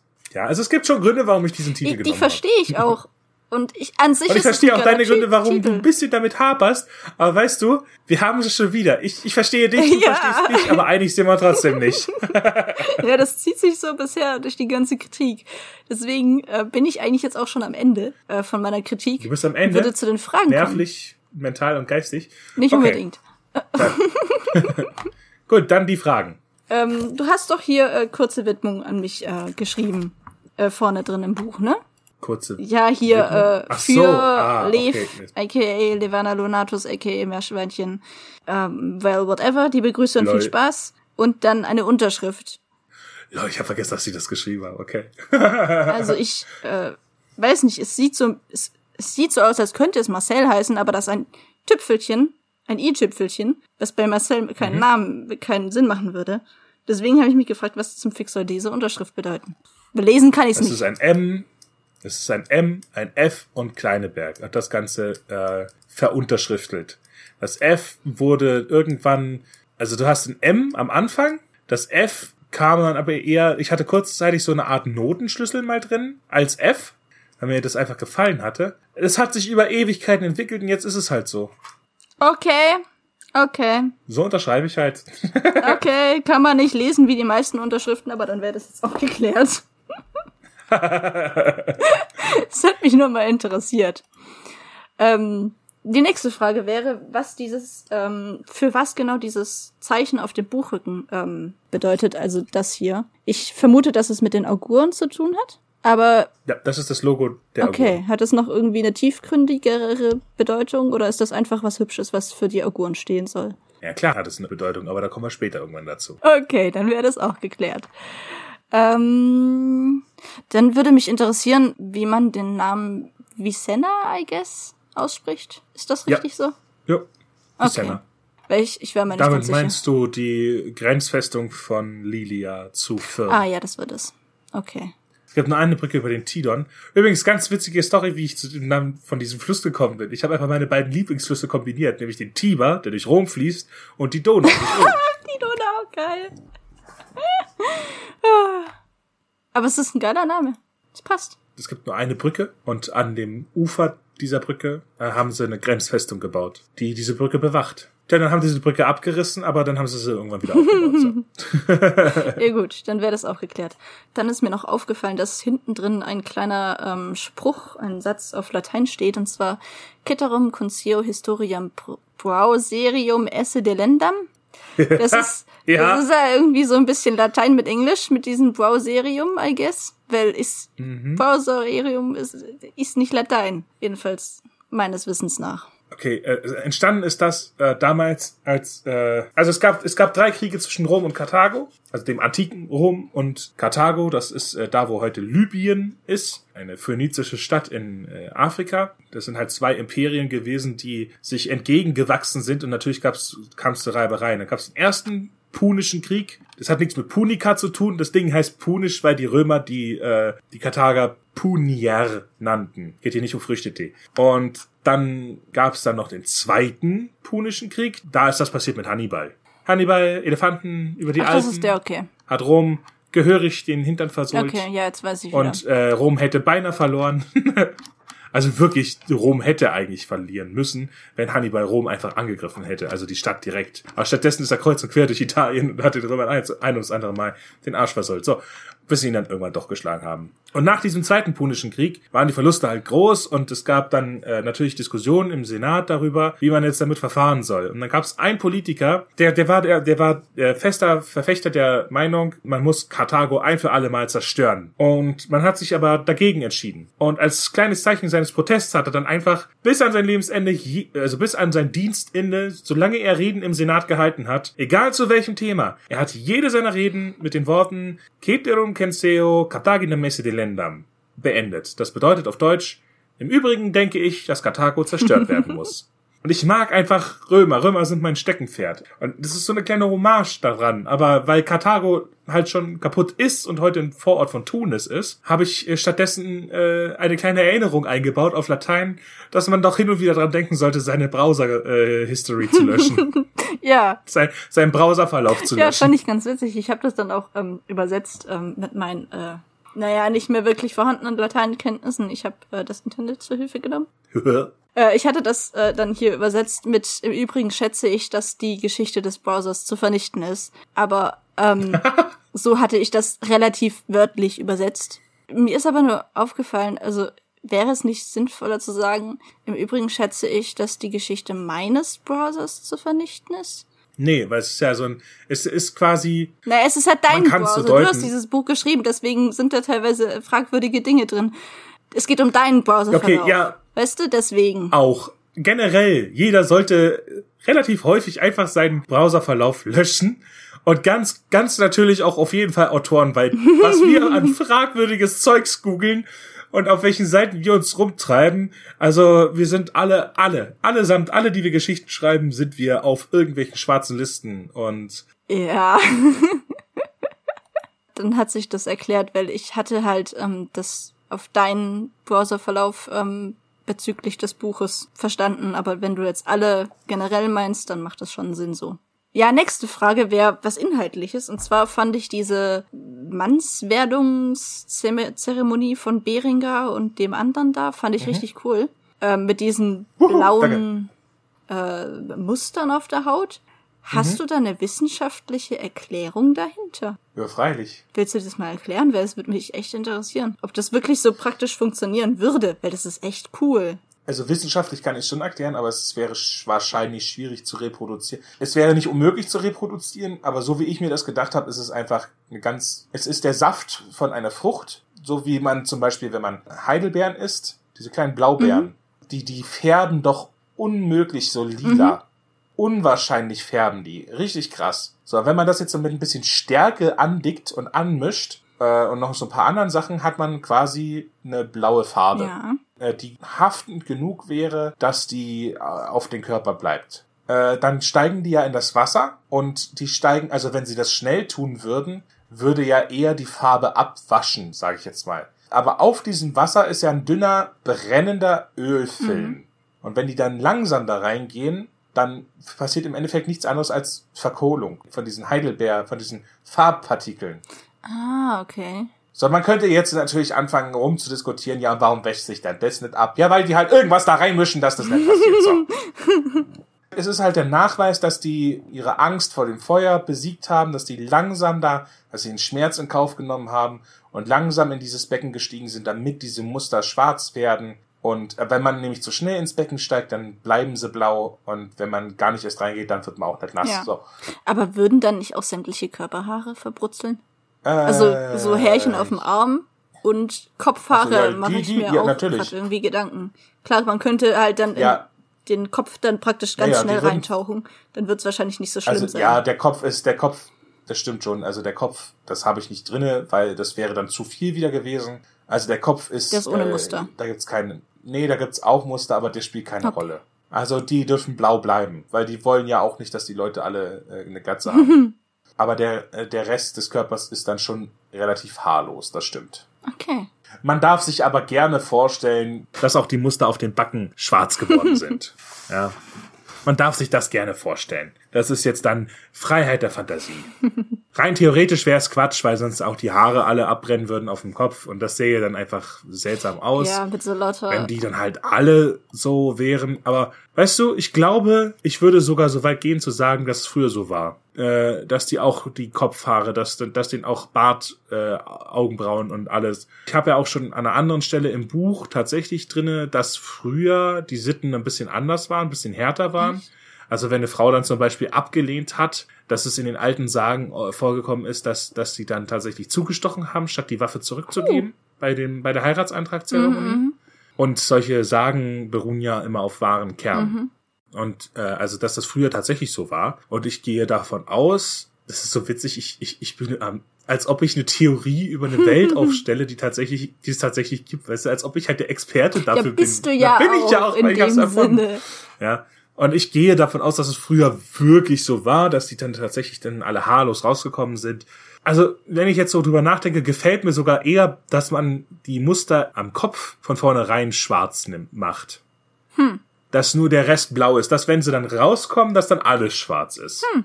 Damit, damit man sich das spart mit den, mit den Haaren, dass, äh, dass die Haare einem bleiben, dass die vielleicht natürlich angekokelt sind ein bisschen, aber dass man den Kopf ja, es wäre, wäre interessant, darüber lang, länger nachzudenken, aber das kann ich ja auch im Stillen tun. Deswegen lass uns mal hier weitermachen. Ja, ähm, meine nächste Frage wäre zu den Auguren. Ich habe die jetzt gerade selber nicht mehr so im Kopf. Und ich weiß auch nicht mehr, wie genau die ähm, im Buch beschrieben wurden. Deswegen wollte ich jetzt nochmal nachfragen, was genau die denn sind, ob du dir da mehr Gedanken zu der Organisation dahinter ähm, gemacht hast, wie die funktionieren und was weiß ich mit Hierarchien und so An der Stelle muss ich leider eine weitere Karte spielen, nämlich die Ich verrate noch nichts, nichts, nichts. Och nichts Mann. Karte. Okay. Das ist, äh, das ist noch Zukunftsmusik.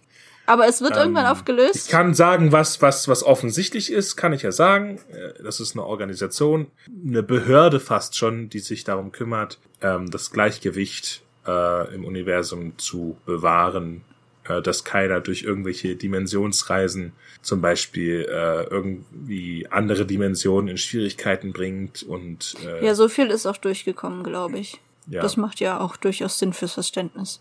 genau. Aber was genau dahinter steht, tja, dann werdet ihr euch noch gedulden. müssen. Weißt du schon, in welchem Teil das dann mehr beschrieben wird? Mit jedem Teil ein bisschen mehr. Okay. Es wird, also wa was ich mir vorgenommen habe, es wird auch einen Teil geben, der aus der Sicht eines Oguren. Oh ja, bitte. Da freue ich mich drauf. Und zwar eines äh, Anfängers. Also einer, der da gerade einsteigt, sodass man dann quasi durch ihn, durch seinen Blick diese Organisation auch von innen dann kennenlernen kann. Das wäre nice. Das habe ich mir vorgenommen. Ja, und das war jetzt eigentlich auch schon meine letzte Frage. Mensch, sind wir, war schon viel, ne? Ja. Aber ich glaube, so ein paar, so ein paar von den Fehlern sind mir dann doch noch eingefallen, hoffe ich, oder? Nein, nicht wirklich. Das äh, hätte ich jetzt noch gefragt. Äh, ist noch irgendwas an Fehlern dir eingefallen, was du gerne mitteilen würdest? Also im Grunde, ich habe nicht auf meinen Bauch gehört. Ganz am Anfang habe ich äh, viele Sachen künstlich umgeschrieben, obwohl ich, obwohl mein Bauchgefühl was anderes gesagt hat. Und das hat dann in mehr Umschreiben und Revidieren und am Ende dann doch den Ursprungszustand wiederherstellen geendet, als Ah. das äh, hätte sein Ja, müssen. das ist blöd. Ich habe ganz, ganz am Anfang kein Plotting gemacht und reines Panzen ist schon okay für den Pitch, also die ersten Kapitel. Aber wie es dann danach weitergehen soll, da muss man schon ein bisschen planen, damit man da Struktur drin hat. Und das merkt man auch jetzt an vielen Serien und Filmen, die dann ganz schnell vom Pitch in die Standards und Klischees gehen. Und nur mit Plotten kann es dann wirklich dauerhaft, auch unerwartet weitergehen. Weil ähm, Dass der Leser überrascht wird. gute Twists und gut, genau. Sowas kann man eigentlich nur mit Plotting gut erreichen. Oder wenn man Panzer ist und sehr talentiert ist. Also wirklich Sehr ohne jedes talentiert. Plan. Ja, und ich denke mal inhaltliche Fehler. Also der erste Draft, das war ein reiner Mary Suez Kanal mitsamt festgefahrenem Oh Plot-Containerschiff. also das, äh, diese ganzen Klischees zu umschiffen und dabei jetzt äh, nicht zu krass zu werden. Ach ja, es war schon schwierig. Also ich habe viele Fehler gemacht und habe sie aber größtenteils ausbügeln können. Also von daher, ja, es war auf jeden Fall eine lange Reise. Ist im Endeffekt aber doch noch gut geworden. Es freut mich, dass du das so siehst, ja. Und es freut mich auch, dass ich das selber auch so Ist sehe, jetzt ja. äh, irgendwie keine großen Logiklöcher oder Charakterbrüche oder sonst was irgendwie drin, was man ja leider bei vielen Geschichten heutzutage hat, finde ich. Also von daher Manchen ist es ein bisschen zu kurz, aber hm, finde ich jetzt nicht. naja. Es ist eine in sich geschlossene Ja. Geschichte und es ist der Auftakt zu etwas. Und das, das Ende ist da schon ganz gut. Mhm. Es endet, es endet geschlossen. Wenn ich jetzt noch weitergemacht hätte, wäre es seltsam gewesen. Es geht ja dann bald auch weiter. 21.06. Mein Reich komme. Und dann gibt's dann die nächste Special Edition hier für mein Reich komme. Äh, die gibt's dann auch kurz vor Veröffentlichung des dritten Teils oder wie? Ich weiß es nicht. Dann, wenn wir dazu kommen, die Folge aufzunehmen. Und wenn ich äh, ne, das Buch gelesen habe und ähm, dir meine Kritik an den Kopf werfen kann. Vielen lieben Dank fürs Zuhören Ja, bei dieser wunderbaren Selbstbeweihräucherung meiner Person und des Buches. Dann bin ich an dieser Stelle raus und würde Lev wie üblich das Schlusswort übergeben. Tschüss. Ja, vielen Dank auch. Dann bedanke ich mich auch nochmal fürs Zuhören und wir hören uns in der nächsten Folge wieder. Bis dann. Tschüss. Macht's gut.